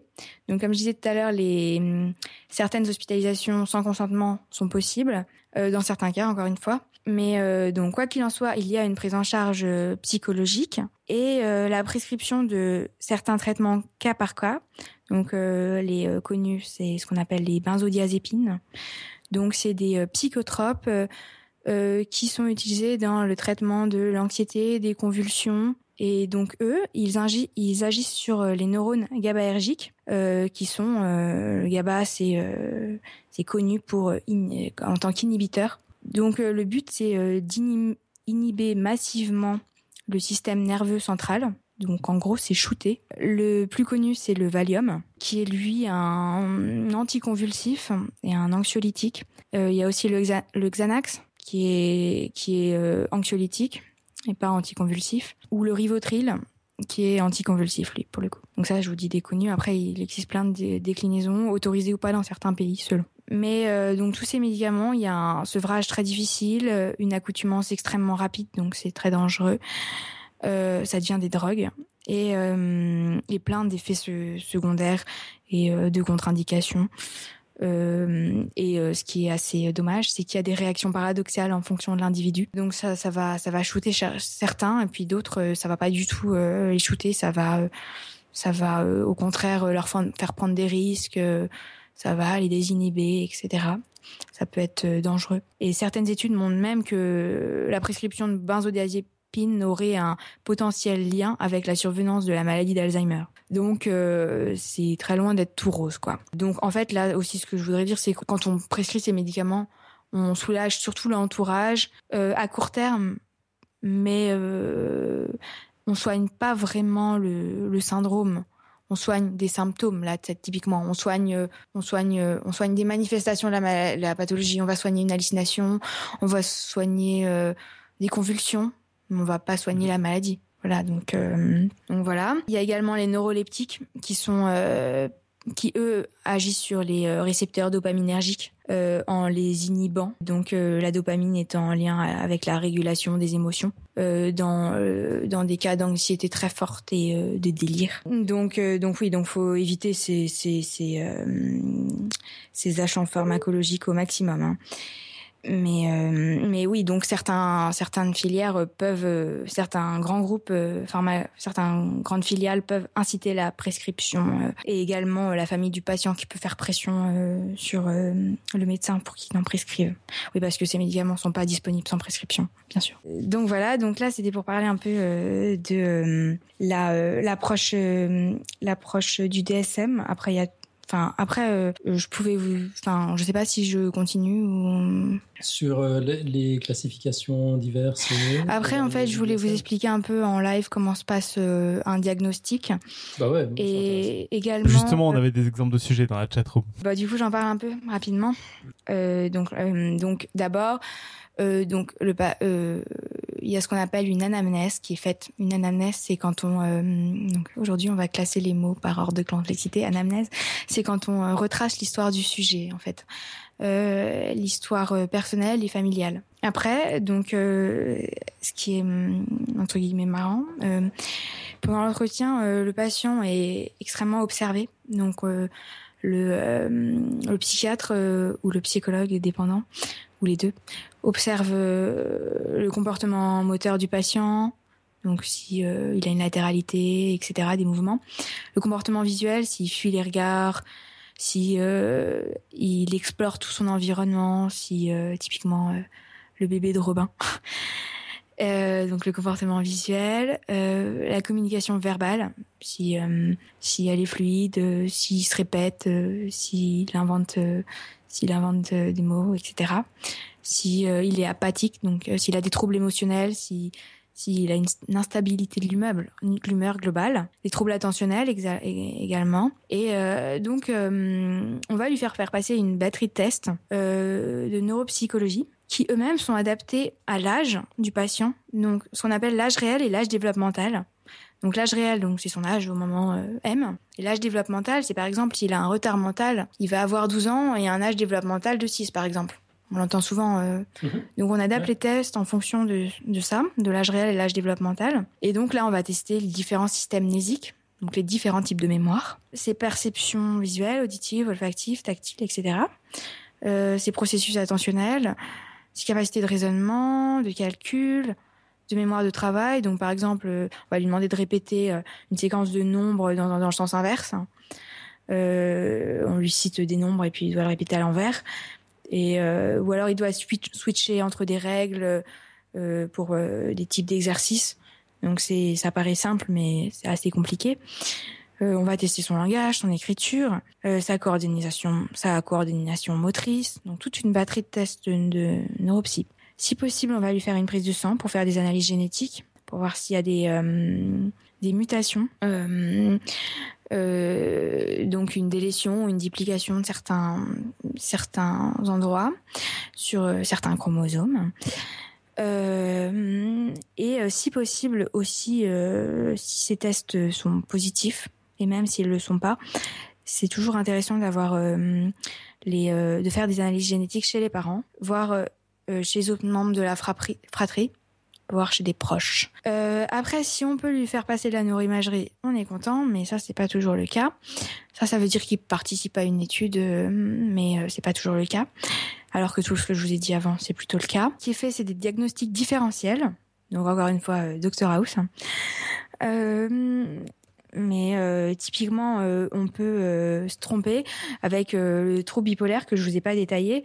Euh, on peut le confondre avec un trouble de la thyroïde. Alors bonjour quoi. Euh, parce que dans le trouble bipolaire, ce qui est fréquemment prescrit, c'est le lithium. Alors prescrire du lithium chez des gens qui ont une mauvaise régulation de la thyroïde, c'est pas le top. Et en plus, comme on disait tout à l'heure, mettre quelqu'un dans une case, euh, dire à quelqu'un qu'il a, qu'il est bipolaire, alors qu'il a un trouble de la thyroïdie, ou même qu'il a euh, ou même qu'il est euh, qu'il a des troubles euh, pas loin de la bipolarité mais qu'il n'est pas forcément bipolaire. Enfin le fait de le mettre dans une case même si on lui prescrit pas du lithium ou des anxiolytiques etc il peut il peut faire des dépressions ou mentaliser des troubles qu'il n'a pas comme par exemple si on prend l'exemple des membres fantômes le sujet va réellement euh, percevoir un membre qu'il n'a plus. Euh, le membre fantôme, pour expliquer en deux mots, c'est quand on a on a perdu sa jambe et puis qu'on va toujours souffrir euh, perdu sa jambe, perdu un membre et qu'on va toujours souffrir comme si on avait mal à cette jambe alors qu'elle a disparu. Donc c'est ça paraît fou, ça pas, mais mais mais euh, c'est la euh, somatisation, la psychosomatisation, et donc euh, et donc c'est pas c'est pas Freud qui l'explique, c'est des neurosciences. Donc voilà, et donc faut faire très attention avec les diagnostics différentiels. C'est pareil, ne pas mélanger. à l'époque, si on allait dire à quelqu'un qui avait des troubles de l'épilepsie, qui est une maladie neurologique, et elle avait une hystérie une hystérie de conversion en l'occurrence. Alors euh, pour vous dire une hystérie de conversion. Hystérie de conversion, c'est quoi ça? Euh, Alors quand on a une épilepsie, on est content. Euh, ça, ça reflète une conversion somatique justement, une somatisation de l'énergie qui provient d'un conflit sexuel inconscient. En gros, ouais, on a des problèmes sexuels et on les refoule et on les exprime en faisant des crises. Donc mhm. Donc euh, oui, on se lâche en gros et on fait une grosse crise. Euh, et donc les l'école freudienne appelait ça euh, l'hystérie de conversion. Et puis aujourd'hui, on sait qu'il y a un foyer, épileptogène et puis il y a une crise d'épilepsie. enfin, l'épilepsie, plein de formes d'épilepsie. Mais je veux dire, en tout cas, on est bien loin de, de l'expression d'un conflit sexuel refoulé. Hein. Ouais. Bon, on s'en doutait. Donc euh, voilà, et puis euh, donc voilà, donc bon bah, je vais peut-être arrêter euh, là, sauf si vous avez peut-être des questions, sans doute. Ouais, il y en a tout plein. Oh là là. Ouais. Alors, euh, j'y vais ou quelqu'un d'autre veut, les poser, veut les relayer euh, Moi, j'avais relayé des questions. Donc, je, comme j'ai oublié de mettre le nom dans la première, je vais le redire. C'est Gpif, si je dis pas de bêtises. Il demandait si, euh, en disant peut-être qu'il disait peut-être une connerie, il se demandait s'il n'y avait pas une histoire de l'invention du vibromasseur pour traiter l'hystérie. Alors, j'en sais fiche rien, hein, mais mais l'hystérie était hyper reliée à la sexualité. Enfin, la façon de la guérir à l'époque euh, c'était euh, le mariage ou la sexualité. Et euh, c'était, enfin à l'époque, là c'est pour le coup c'est vraiment de l'époque, et c'était des femmes qui qui qui étaient ouais pas pas sexuellement et que du coup elles s'exprimaient comme ça. Et que du coup c'est c'est possible qu'il l'ait lu quelque part. Après ça m'étonnerait quand même que ça soit d'accord ça m'étonnerait, ouais. Mais bon, enfin, l'hystérie est hyper liée à la sexualité, ouais. Sinon, on avait une question de Rémi. Euh, bon, je pense que c'est des choses auxquelles tu as un peu répondu déjà. Qui disait euh, Mais on fait une dépression quand on a des TOC, et sinon, pourquoi des antidépresseurs? Donc, il se posait la question de. Enfin, est-ce que c'est grave d'avoir des TOC J'imagine un peu si je si je me trompe pas dans ce qu'il voulait dire. Est-ce que c'est grave d'avoir des TOC bah, Je pense que c'est ça qu'il demande quand il dit on fait une dépression quand on a des TOC. Il demandait comme question. Bah, euh, dans le sens où euh, euh, non mais c'est euh, oui on peut faire une dépression parce que typiquement c'est le sujet a totalement conscience de son trouble et il est désarçonné face à lui-même en fait. Il est il est totalement pour lui il est totalement normal mais il a un comportement qu'il ne comprend pas. Donc oui ça c'est pas normal il le reconnaît mais il peut pas s'en défaire. Donc oui, il, peut entrer en dépression. Il y a certains cas extrêmes de TOC qui, peuvent aller à la, tentative de suicide. Après, euh, les TOC sont plutôt bien pris en charge par rapport à beaucoup d'autres pathologies, avec euh, donc les thérapies cognitivo-comportementales qui traitent aussi donc les phobies. Euh, où on va réapprendre progressivement le sujet à se détacher ou à reporter son angoisse, son anxiété sur autre chose, ou à la mentaliser parce que oui, ces sujets ont totalement conscience. Donc en soi, ils peuvent très bien vous expliquer ce qu'ils ont, mais euh, ils comprennent pas pourquoi ils le font. Et donc, euh, c'est ça qui entraîne la dépression. Donc, il y a ces thérapies-là qui sont relativement efficaces. Les antidépresseurs aident, sont pas toujours prescrits. Faut, faut éviter à mort de les prescrire, mais bon, ça peut, soulager le patient. Et, euh, ils sont, enfin, dans une bonne partie des cas, efficaces. Mais après, il y a tout le problème du sevrage et de l'addiction à l'antidépresseur. Parce que quand on l'arrête, même progressivement, euh, on n'a pas redétoc. Euh, donc, c'est toujours mieux de passer outre les médicaments. Mais euh, je sais pas si j'ai répondu. Et oui, que la, la, la dépression, là, c'est pas c'est pas c'est pas le syndrome dépressif là c'est vraiment un symptôme consécutif à euh, au, TOC. Ok. Euh, si, si je pouvais me permettre aussi c'est on comprend de mieux en mieux euh, la dépression c'est maintenant justement avec l'IRM fonctionnel et les, troubles de la dépression c'est donc des troubles qui sont qui sont liés aux, troubles de la sérotonine et, et, et, le problème c'est que maintenant on se rend de plus en plus compte qu'il y a il y a une chaîne de régulation avant, avant en avant, en aval, je, dirais, des, neurones qui, contrôlent la sérotonine. Et certains de ces, neurones qui sont en aval peuvent aussi avoir des, dysfonctionnements, on va dire, qui entraînent d'autres troubles, en fait. Donc, d'un point de vue purement neurologique, maintenant, on comprend un peu mieux justement le lien entre différentes pathologies et pourquoi dans de, nombreux cas de maladies, on va les dire, ou de troubles mentaux, il y a souvent une dépression qui est associée. C'est parce qu'il y a toute une chaîne de régulation euh, au sein du cerveau qui font qu'à la fin, au final, vraiment, il y a aussi un trouble de la sérotonine qui entraîne un trouble de la dépression, en fait. Donc, euh, récemment, il y a eu quand même pas mal de travaux qui, ont, qui ont aussi approuvé justement, ou à, comprendre justement ces liens de pourquoi finalement quelqu'un qui va avoir envie de se laver les mains toutes les 30 secondes aura aussi tendance à être déprimé. A priori, il n'y a pas tellement, tellement de, de, raisons, on pourrait penser. Mais c'est vrai que d'un point de vue neurologique, ça s'explique de mieux en mieux maintenant. Voilà. C'est aussi pour ça que les antidépresseurs ont une bonne, une bonne action. Euh, Exactement. Sur la sérotonine, ouais. Mmh, la recapture, ou, enfin, comme je vous disais tout à l'heure, il y a quatre types mais en lien avec la sérotonine majoritaire. Et pour revenir rapidement sur la première question qui avait été posée, euh, je, suis allé faire un petit tour sur la page vibromasseur de Wikipédia. Clara a failli avoir une syncope en jetant un œil sur l'écran. C'était très rigolo. Vous pouvez essayer à la maison, mais pas au boulot. Euh, sur l'invention du vibromasseur, voilà ce que Wikipédia nous dit. Les premiers vibromasseurs apparaissent en 1883, inventés par le docteur Joseph Mortimer Granville. Ils sont des outils à usage strictement médical, qui portent un autre nom, utilisés par des médecins dans les asiles de fous, hébergeant des femmes hystériques, puis dans les cabinets de médecins spécialistes et de famille pour soigner les crises d'hystérie des femmes souffrantes, folles, malades ou pour certaines délaissées trop longtemps par leurs compagnons, dont les veuves. Bon, c'est écrit dans un style un peu, un, peu bizarre. Ça devait, être un métier sympa à l'époque. Euh, c'est extrait de la biographie euh, du, de Freud Non, du docteur Grandville. Ah bah J'imagine que c'est documenté. Euh, j'en sais pas plus, ça, ça va avec. Ouais, ouais, puis ça, ça fait un peu louche quand même. Allez, allez encore. Et en fait, pour tout vous dire, moi, je crois que j'avais vu ça aussi dans dans une expo à Londres où ils montraient un peu tous les moments où on avait essayé des choses entre l'électrocution et compagnie pour soigner et il me semble avoir vu ça aussi, mais euh, pas, meilleure source. Ok, euh, la page en anglais de, de, Wikipédia dit la même chose en citant, en citant une autre source. Oh là là. je, je pense qu'on a quand même un lien là. Non, mais c'est potentiellement possible. Hein. Là, pour le coup, euh, comme je vous disais, l'hystérie, c'était un peu.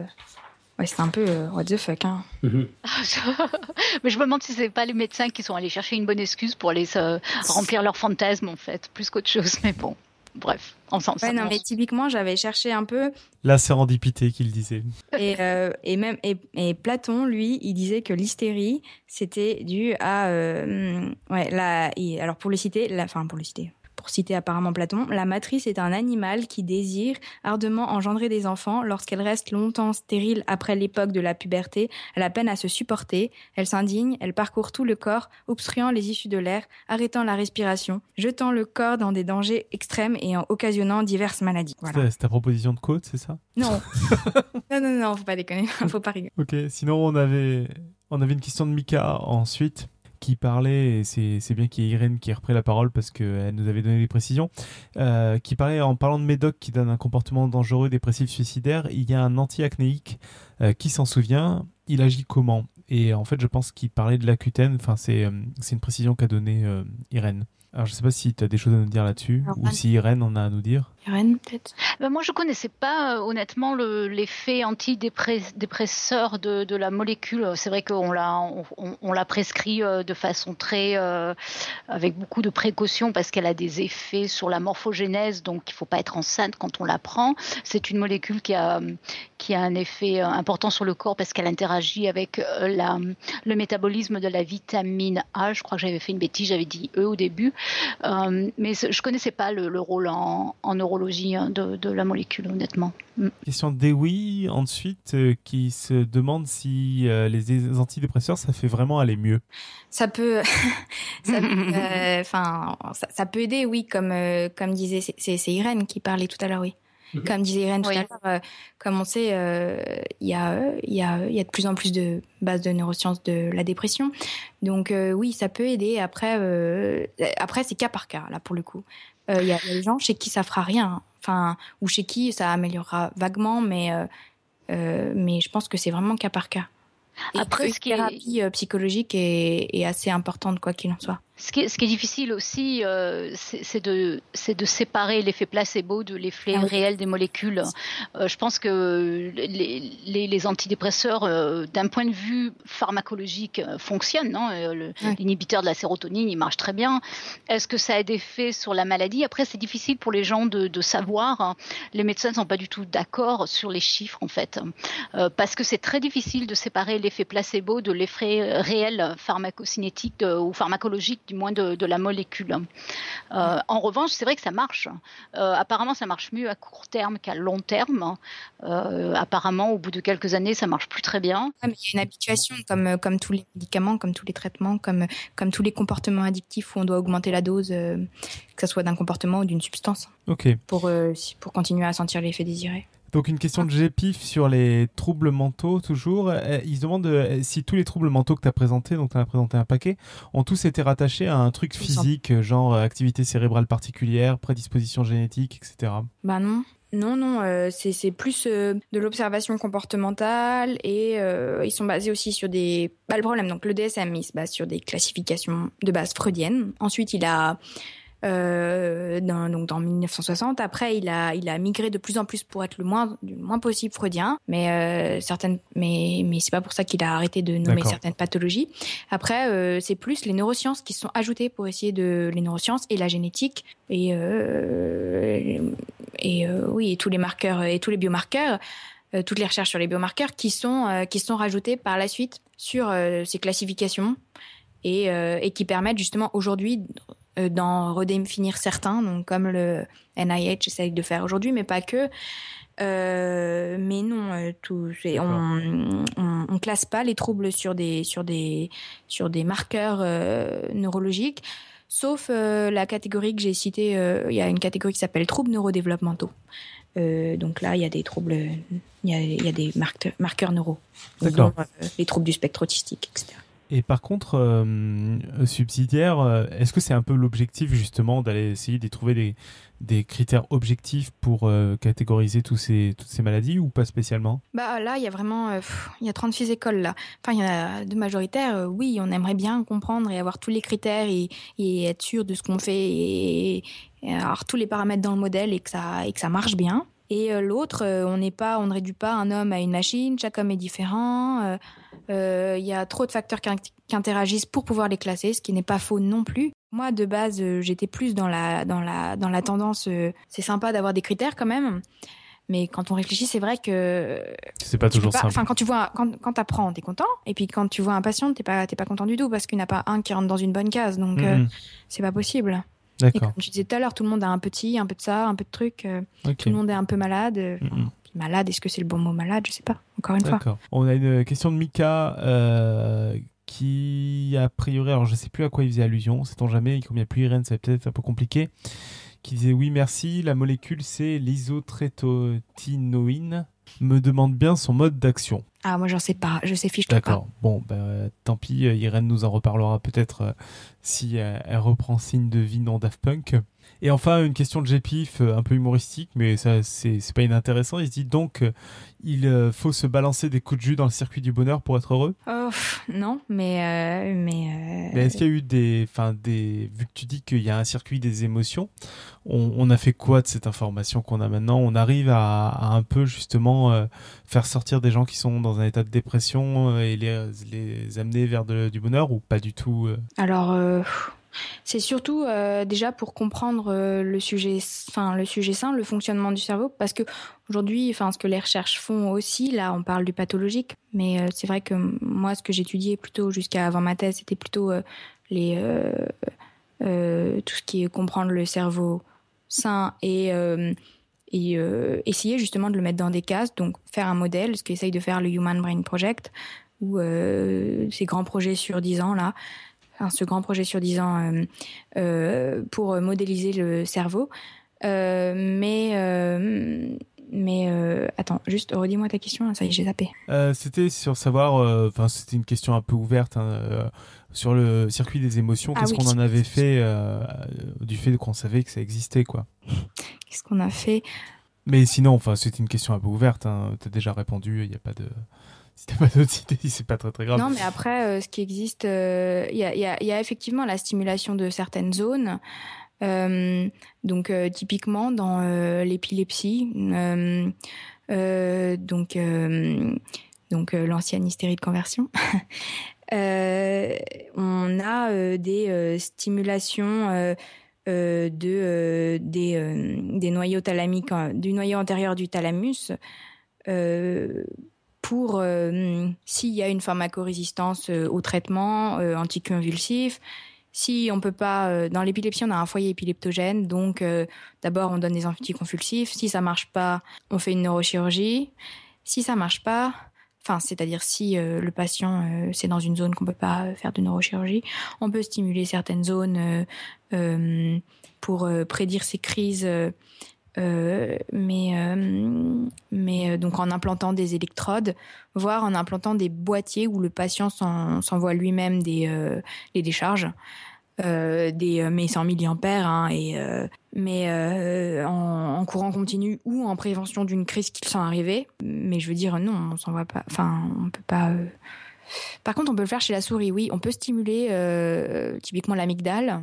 Chez la souris l'amygdale c'est une zone euh, très euh, siège des émotions entre guillemets, bien que ce soit un circuit. Et par exemple là, si on stimule l'amygdale pendant qu'une qu souris fait une tâche, une personne, j'allais dire qu'une souris fait une tâche, euh, on peut observer par exemple une, une augmentation des capacités de mémoire pendant, c'est-à-dire que tout, tout ce qu'elle va encoder pendant qu'on lui envoie des décharges, enfin pendant qu'on lui stimule des structures appartenant au système limbique, donc le système limbique, c'est le système des émotions, euh, ça va euh, augmenter la rétention, euh, la rétention des informations, parce que ça va, euh, ça va être le circuit. euh, Enfin, si une information est, enfin, si vous réfléchissez deux minutes, si une information est émotionnelle, vous savez vous-même que même, enfin, typiquement la Charlie, vous allez vous en souvenir. Enfin, c'était émotionnel, vous allez vous en souvenir euh, dans dix ans, vous vous en souviendrez enfin euh, pour une bonne partie euh, d'entre nous, euh, le, le 11 septembre aussi, ou votre mariage aussi. Et donc, donc la stimulation de certaines zones, voilà, ça on le fait chez l'animal. chez l'humain, on va pas aller stimuler le circuit des émotions chez les personnes dépressives, mais après on va plus agir avec la pharmaco. D'accord. Voilà, à ce que j'en sais. Après, euh, je suis pas. Euh, non, mais c'était déjà une réponse, euh, donc, une réponse assez développée. On, on verra si on aura l'occasion d'en en savoir plus. Ok, ok. D'autres questions, remarques, ou on passe à la fin de l'émission, au pitch, à la côte, etc. non, mais c'est vrai que moi j'ai trouvé ça vraiment euh, intéressant et, et, et, comme disait Clara, c'est ça pourrait être euh, un dossier euh, énorme. Hein, et, et c'est vrai que par pathologie en fait, c'est ça le problème. Ouais, ouais. Et c'est vrai que de, enfin moi je, je, je, trouve le côté neurophysiologique euh, vraiment très intéressant et j'aimerais bien qu'on qu'on qu ait d'autres émissions à ce sujet justement euh, parce que en ce moment il y a vraiment beaucoup beaucoup de choses qui bougent au point de vue découverte dans, dans ce domaine et, euh, et c'est vraiment passionnant en fait. D'ailleurs je vous, je vous conseille, je sais pas le il y a eu un, il y a un livre qui a été publié il y a pas très longtemps. J'aime pas trop le titre, mais le, le contenu est vraiment très intéressant. C'est euh, Votre cerveau n'a pas fini de vous étonner. Hein. Et c'est un ensemble ah, de. de... Stanislas Dehaene, non? Ou... Um, il, y a, il y a beaucoup de, il y a des interviews de Boris Cyrulnik, de ah. Mazoyer, etc. Et ça parle beaucoup des dernières découvertes, euh, enfin qui ont deux trois ans maintenant, j'imagine, mais qui sont vraiment euh, beaucoup très intéressantes. Ça parle beaucoup des, des neurones miroirs et euh, du, oui. du, du, de la reconstruction. Ah, ça, de, de moi, la... Je veux bien vous faire un épisode sur tout ce qui est neurones miroirs, émotions, tout le bordel. Ben voilà, on a le prochain épisode programmé. Voilà. Et c'est vrai que c'est passionnant. Parce que les neurones miroirs, c'est assez intéressant, ouais. C'est principe. Enfin bref, on va pas en parler là, mais oui. Ok, bah, oui. bah, le, le rendez-vous est pris. Tu vas, tu vas revenir nous, nous, tu vas revenir nous parler de neurones miroirs. Et donc, tu as été à, à Paris, tu as été à Lausanne, bah, tu vas aller à Nice la prochaine fois pour, pour aller chez Julie. D'accord. Ouais, là, je suis encore un peu à Lausanne, mais après, je serai à Montréal. La prochaine fois, ce sera à Montréal. Ah oui, là, euh, je sais où tu iras. ah, Skype, comme C'est ça. Voilà, très bien. Parfait. On se mettra aux heures de là-bas, quoi. Donc je sais pas trop. Ouais, ou alors on ouvre une succursale à Montréal, après tout. Bah, il serait temps, hein. Le business est florissant, ça marche bien, on a des studios il, il va manquer des succursales dans l'hémisphère sud, quand même, un de ces quatre. Hein. Ah oui. Ça, ça peut s'arranger. Euh, les amis, on passe à la suite? Passons à la suite. Donc, le pitch. La semaine prochaine, c'est freestyle. Wouhou, ça fait longtemps. Et donc, nous aurons la chance de recevoir Alicia. Elle nous présentera une, euh, son association et nous parlerons donc d'art et sciences. Et puis voilà, sinon on aura un peu comme d'habitude ou pas, ou comme un freestyle quoi, la réponse au quiz du mois, la rubrique fail de Robin, et bien sûr un tas de courriers de lecteurs et éventuellement des surprises s'il y en a. Et voilà, euh, donc ce sera la semaine prochaine, le freestyle quoi. Et enfin la réponse au quiz du mois. Et comme Julie est pas là, je pense qu'on on peut donner la réponse quoi, ou en tout cas demander un avis à Clara. C'est quoi le quiz? Alors le quiz c'est il faut se couvrir pour ne pas attraper froid. Ah Oui, je l'avais déjà Info entendu. ou un tox? En plus, je m'étais dit, mais c'est quoi ce truc? Je me souviens. Euh, un, pff, euh, oh là là. Ah, ça, c'est une bonne réponse. c'est ça, c'est le con. Ah, je sais pas, non, je dirais info quand même. D'accord. Ouais, Julie fait que des infos et Alan fait que des intox, donc normalement. euh, C'était à Julie, ça? C'était Julie, ouais. Très bien. Euh, mais c'est pas vrai, hein. moi je dément avec véhémence. Mais oui, Le dernier, sûr. le dernier, il était ambigu. hein. C'était ni info ni intox, si je me souviens Ouais, bien. puis moi, Ouais, j'ai par contre, fait- Julie, Julie fait des infos, mais Alan râle. c'est c'est drôle. Ouais, moi je veux des intox. mais j'ai pas fait que des intox. Ouais, ouais, je- on sait, on sait, t'as fait une info pour dire j'ai pas fait que des intox. Ah, Très malin, le bougre. c'est ça. Bon, on passe à la, à la citation. Citation, ouais. On sait toujours pas comment on dit une quote en grec. Si, on le sait, mais j'ai oublié. Cherche. Euh, Clara, tu as fait ton boulot, tu nous as ramené des quotes? Ouais. euh, alors, euh, alors, Jean Cocteau d'abord. Euh, L'extrême limite de la sagesse. Voilà ce que le public ba- baptise folie. C'est là, attends, Oh, juste ça, c'est beau. hein. L'extrême limite de la sagesse, voilà ce que le public baptise folie. Eh ben moi, je vais vous dire déjà co- comment tu le perçois, Alan. Tiens. Euh, bah, J'en sais rien, justement. Je, je, je sais pas comment. Moi, je trouve que c'est une parfaite citation. C'est qu'on Ah ouais on n'est pas sûr d'avoir compris ce que ça veut dire, mais on a l'impression que ça vaut le coup de réfléchir dessus. Ouais, je, je suis d'accord. Le but de ces quotes, c'est de réfléchir pendant une semaine pour tenir jusqu'à l'épisode suivant. C'est ça.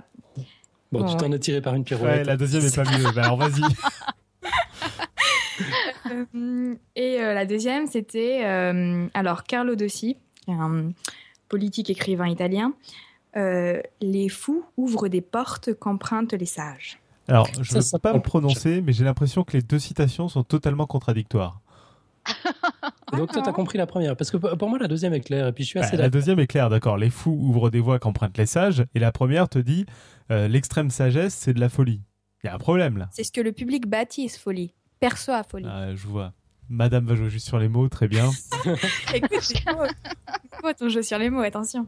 Euh, non, mais j'avoue que moi, je voulais dire juste la deuxième parce que euh, elle, elle est simple. Bah, pourquoi t'as dit la première alors? Bah, parce que je l'aimais bien quand même. Ah, Tu vois? Ok. Bon, je comprends. Très bien. Au fait, j'ai oublié de dire, je sais pas si les gens savent, mais moi, je travaille dans une, dans une compagnie qui s'appelle euh, l'Asile de recherche quand même. Je voulais juste te dire en Ah non, passant. mais on savait même pas nous, moi je savais pas. Et pourquoi Eh ben tu oui. m'as aidé à faire le dossier alors? Ça aurait été bien. Mais parce qu'il y a que des fous ici. Tout ce qu'on sait, c'est que ton métier, c'est d'installer des microscopes dans le monde entier, mais à part ça. euh, Non, non, non, c'est une partie de mon métier. Mais oui, la, la boîte où je travaille s'appelle Asylum Research. Ouais. Mm. D'accord, Putain, c'est marrant comme nom, euh, c'est c'est fou. Et c'est inoubliable. Bah En ouais. fait, c'est surtout ça, c'est du bon marketing en fait. Mais il y avait une raison quand même à la base, qui n'était pas marketing. Mais bon, je, je digresse, je, je laisse continuer Clara.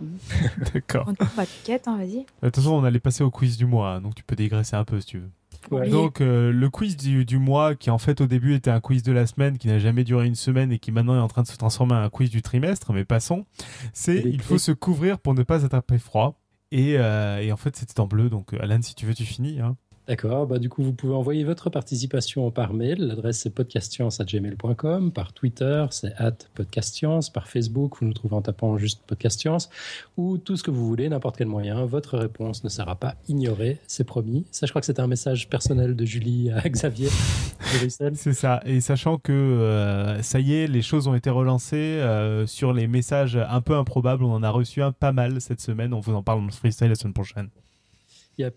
Euh, donc, la réponse au quiz du mois sera aussi dans le, dans, dans le freestyle de la semaine prochaine, c'est ça hein? J'ai l'impression, ouais. Euh, on passe aux plugs. Passons aux plugs. Bah, c'est ça. Ouais, c'est pas vraiment un plug, mais juste un gros, gros, gros merci à notre Pouillot national, que dis-je, notre Pouillot international, qui était dans la chatroom ce soir et qui nous a gratifié de trois magnifiques dessins. Il était super inspiré, c'est vraiment Ouais. juste excellent. Et on est content d'avoir des dessins cette semaine, tout particulièrement en plus. Ouais, cette semaine en particulier, c'est vrai. On est content que nos dessinateurs soient vivants, accessoirement. C'est devenu un métier dangereux. C'est ça. Ouais. Non, merci à Pouillot, puis à, travers lui, à tous les dessinateurs. Merci Pouillot. Un plug, euh, bah, c'est un message reçu cet après-midi de notre ami euh, Méal Tep. Je le relais ici parce que c'est une espèce de, d'appel à la population qui interpellera peut-être les plus métalleux d'entre nos auditeurs.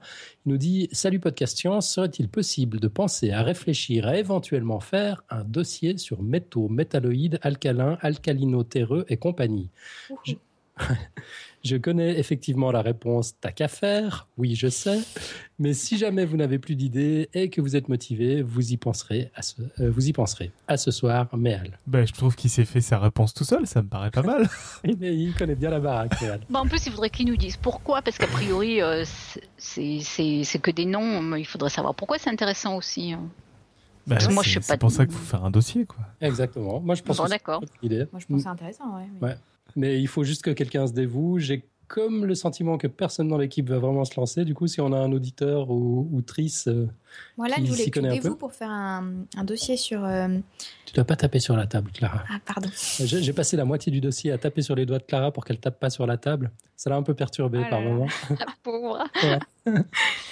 Euh, ouais, non, non, mais sur euh, l'informatique là, un peu là, sur les systèmes, tout ce qui est hébergement, les bases, tu sais. Les bases de, non, et puis les bases des langages. Mais ça, on voulait en faire, euh, mais c'est pas ah, évident. on avait déjà fait sur les, sur les algorithmes. Oh, sur les algorithmes, on a fait, mais sur les langages, c'est encore autre chose. Moi, j'y avais pensé, j'en ai discuté avec deux, trois personnes. Le... Java versus Python. Alors, ça, c'est, ça c'est, ce sera un peu compliqué de l'aborder euh, pour Podcast Science. Il y a, d'autres podcasts qui le font mieux. expliquer le concept de ce qu'est un langage. Mais voilà, c'est-à-dire que par contre, au niveau histoire et, et, euh, et façon d'approcher le langage, mais le truc, c'est que j'ai pas trouvé des sources très faciles et ça prendrait du coup beaucoup de temps, quoi. Moi, j'avais pas très facile sur les maladies mentales, si ça peut te rassurer. mais, ce serait cool, en effet, ouais. Euh, bref, après deux semaines thématiques au Café des Sciences, consacrées successivement à la mort et au cerveau, euh, c'est cette fois le temps qui a été retenu pour agiter les méninges des cafetiers et de leurs lectrices et lecteurs. du 26 janvier au 1er février, euh, on fait une semaine, euh, une semaine le temps sur le Café des Sciences. C'est le grand docteur Goulu qui nous organise tout ça. Philosophie du temps, flèche du temps en physique, rythme circadien, chronobiologie, tout ça, il y en aura pour tous les goûts. Amis lecteurs, amis auditeurs, vous pouvez vous aussi participer à cette semaine thématique en soumettant un billet, un dessin, une bulle sonore, une vidéo maison, de préférence quelque chose d'inédit, mais on accepte aussi les rediffusions si c'est quelque chose que vous avez déjà publié quelque part. Pour cela, il suffit de remplir le formulaire disponible sur le comptoir du Café des Sciences et si elle nous convient, enfin si elle convient à Goulu et, à, son, à son équipe de choc, votre contribution sera validée et publiée. Alors à vos claviers, crayons, micro, caméra que le temps vous inspire et qu'il s'écoule rapidement jusqu'à la découverte prochaine de tous ces contenus. Pour vous inscrire, donc c'est comptoir.café-science.org.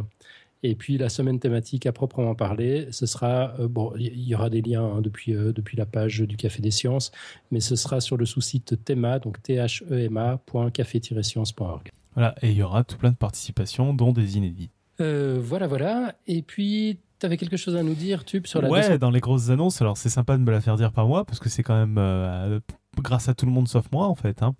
On a trouvé un lieu parfait pour notre 200e qu'on enregistrera le 24 janvier à 14h. C'est depuis le dernier bar avant la fin du monde à Paris. Donc, euh, pour ceux qui connaîtraient pas euh, trop Paris ou le bar à la fin du monde, c'est un peu the place to be pour tout geek qui se respecte à Paris comme dirait un certain Alan qui a rencontré le responsable du lieu, il se disait geek avant de rencontrer le responsable du lieu. Hein. C'est ça, Alan euh, Ouais, j'avoue. Non, je, suis un geek de salon, un geek de pacotille, un bibelot de chez à côté de lui. Euh, le, type a une barbe tellement longue qu'il a pu nouer des petites tresses dans sa barbe. Voilà, voilà. Donc bref, on a la possibilité d'avoir un public tout petit ou, euh, ou plus gros. Si, enfin bref, il faudra, faudra qu'on sache un peu si vous venez ou pas pour savoir un peu la taille que vous serez, mais on aura au moins le droit d'avoir du public. Si vous êtes sur Paris dans, dans 15 jours, donc contactez-nous pour qu'on essaie de trouver, euh, de vous trouver une petite place et puis pour savoir combien vous serez. Et euh, sinon, l'autre info là-dessus, euh, pour ceux qui pourraient pas venir à Paris, on est désolé, mais ce sera pas retransmis en direct parce qu'il y aura une connexion internet euh, inexistante sur place. Donc euh, on, le diffusera en, différé. On est un peu triste, mais on pourra pas vraiment faire autrement. C'est quand même marrant que pour un lieu si geek, il n'y ait pas de connexion internet potable. bon, voilà. Voilà, donc euh, c'est désolé, dommage, mais ouais. bon, bah, c'est l'occasion euh, de plus pour dire euh, viendez à Paris, quoi. Il y a Et- quelqu'un dans la chatroom qui nous demande quand c'est. Donc on- c'est le 24 janvier à 14h. c'est un samedi. hein. C'est un samedi. Euh, N'hésitez pas, si vous avez envie de venir, mais que vous avez des problèmes de logement, à nous le dire. On, on connaît des gens qui connaissent des gens qui connaissent des gens. On pourra éventuellement essayer. Alors, je ne promets rien parce qu'on n'en sait rien pour l'instant. Ça dépend vraiment combien vous êtes, mais euh, je suis sûr qu'avec la solidarité à Paris, on devrait pouvoir réussir à loger des gens. quoi. Et d'ailleurs, moi, je voulais préciser, euh, le dimanche, là, euh, on a, on a, on fait un, un événement sur l'intelligence artificielle à La Paillasse. La Paillasse, c'est un hackerspace parisien, à peu près un des plus gros hackerspace parisiens, donc 700, 700, plus de 700 mètres carrés dans le centre de Paris, donc vers euh, Arts et Métiers, Strasbourg-Saint-Denis. Et, euh, et donc, si euh, s'il y en a qui veulent venir, ils sont les bienvenus. Je, leur, je leur ferai une petite visite de la paillasse, de ce qui s'y passe, etc. si ça intéresse certains, le dimanche, voilà. Ok. Bah ouais, euh, carrément. Ça peut être une, une splendide idée. Bon, en tout cas, prévenez-nous si vous pouvez être dans le coin. euh, ce serait euh, super cool. Donc, ce sera la 200e. On va un peu faire une rétrospective de ce qui s'est passé depuis la centième. Ça devrait être bon enfant, bien sympathique. Et on sera hyper heureux de vous y voir, ma foi. Et en plus, on a une exclusivité mondiale. On aura la présence d'Irène. Yes, hein, ça c'est Et oui, Et ça, c'est pareil. hein. merci. Euh, Nico, peut-être juste pour préciser, parce que je crois que tu as été, un peu light sur, sur un point, sa- sauf respect, tout ça. Euh, mais en fait, on est dans une salle relativement petite qui Ouais. peut compter grosso modo une vingtaine de personnes. Alors après, en s'entassant un peu, on pourra peut-être monter un peu plus haut. Euh, mais du coup, les inscriptions sont à prendre vachement au sérieux. Il faut s'inscrire auprès de Julie. C'est elle qui gère tout ça. Sinon, vous risquez de... de Et en pas- gros, vous nous envoyez un mail à podcastscience.gmail.com Ouais, c'est ça, ouais. ouais. Et vous dites que vous voulez viendre. Euh, c'est tout petit, mais c'est dans le Tardis quand même. qui est plus grand à l'intérieur. mais mais c'est pas le vrai Tardis, du coup, il est quand même pas aussi gigantesque. C'est dommage, dans le vrai Tardis, ça aurait été très cool. On aurait eu beaucoup de place. Sur ce, on conclut ou vous avez d'autres remarques à faire? Non, vas-y, on peut conclure joyeusement. Donc, euh, nous, avons, nous vous avons diagnostiqué un trouble obsessionnel compulsif et on aimerait que ce soit contagieux. Celui de chaque semaine nous écouter et nous mettre des commentaires sur SoundCloud, Twitter, Facebook ou même sur notre bon vieux site podcastscience.fm. Alors, si vous voulez pas qu'on indiviante le digne successeur du vibromasseur pour vous soigner, diffusez la connaissance et viendez faire un dossier pour demain 16h. D'ici là, bonne semaine à toutes et à tous et que servir la science soit votre joie.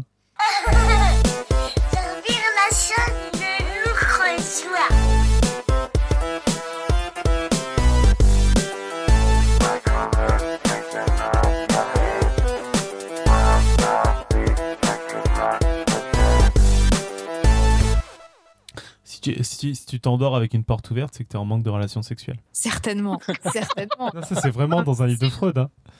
Non, mais les, objets ouverts, les portes ouvertes, placards ouverts et compagnie. Moi, j'ai lu qu'Introduction à la psychanalyse, mais qui est un peu gros, et où euh, il y a plein de trucs comme ça, où il te dit euh, les portes ouvertes et compagnie. euh, un, Ah, mais vase, un vase chez toi qui est pas rempli de fleurs, c'est un acte manqué parce que tu es en manque de relations sexuelles.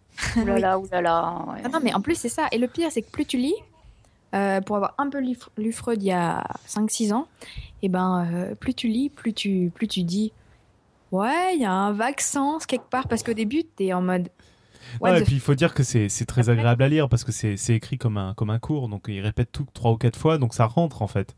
Ouais, Et puis il a des anecdotes en fait. rentre. euh, Il a- il a euh, beaucoup d'exemples. Il a beaucoup d'exemples parce qu'en fait c'est la plupart des trucs qu'il a fait. Enfin en tout cas c'est l'impression que ça donne quand tu le lis.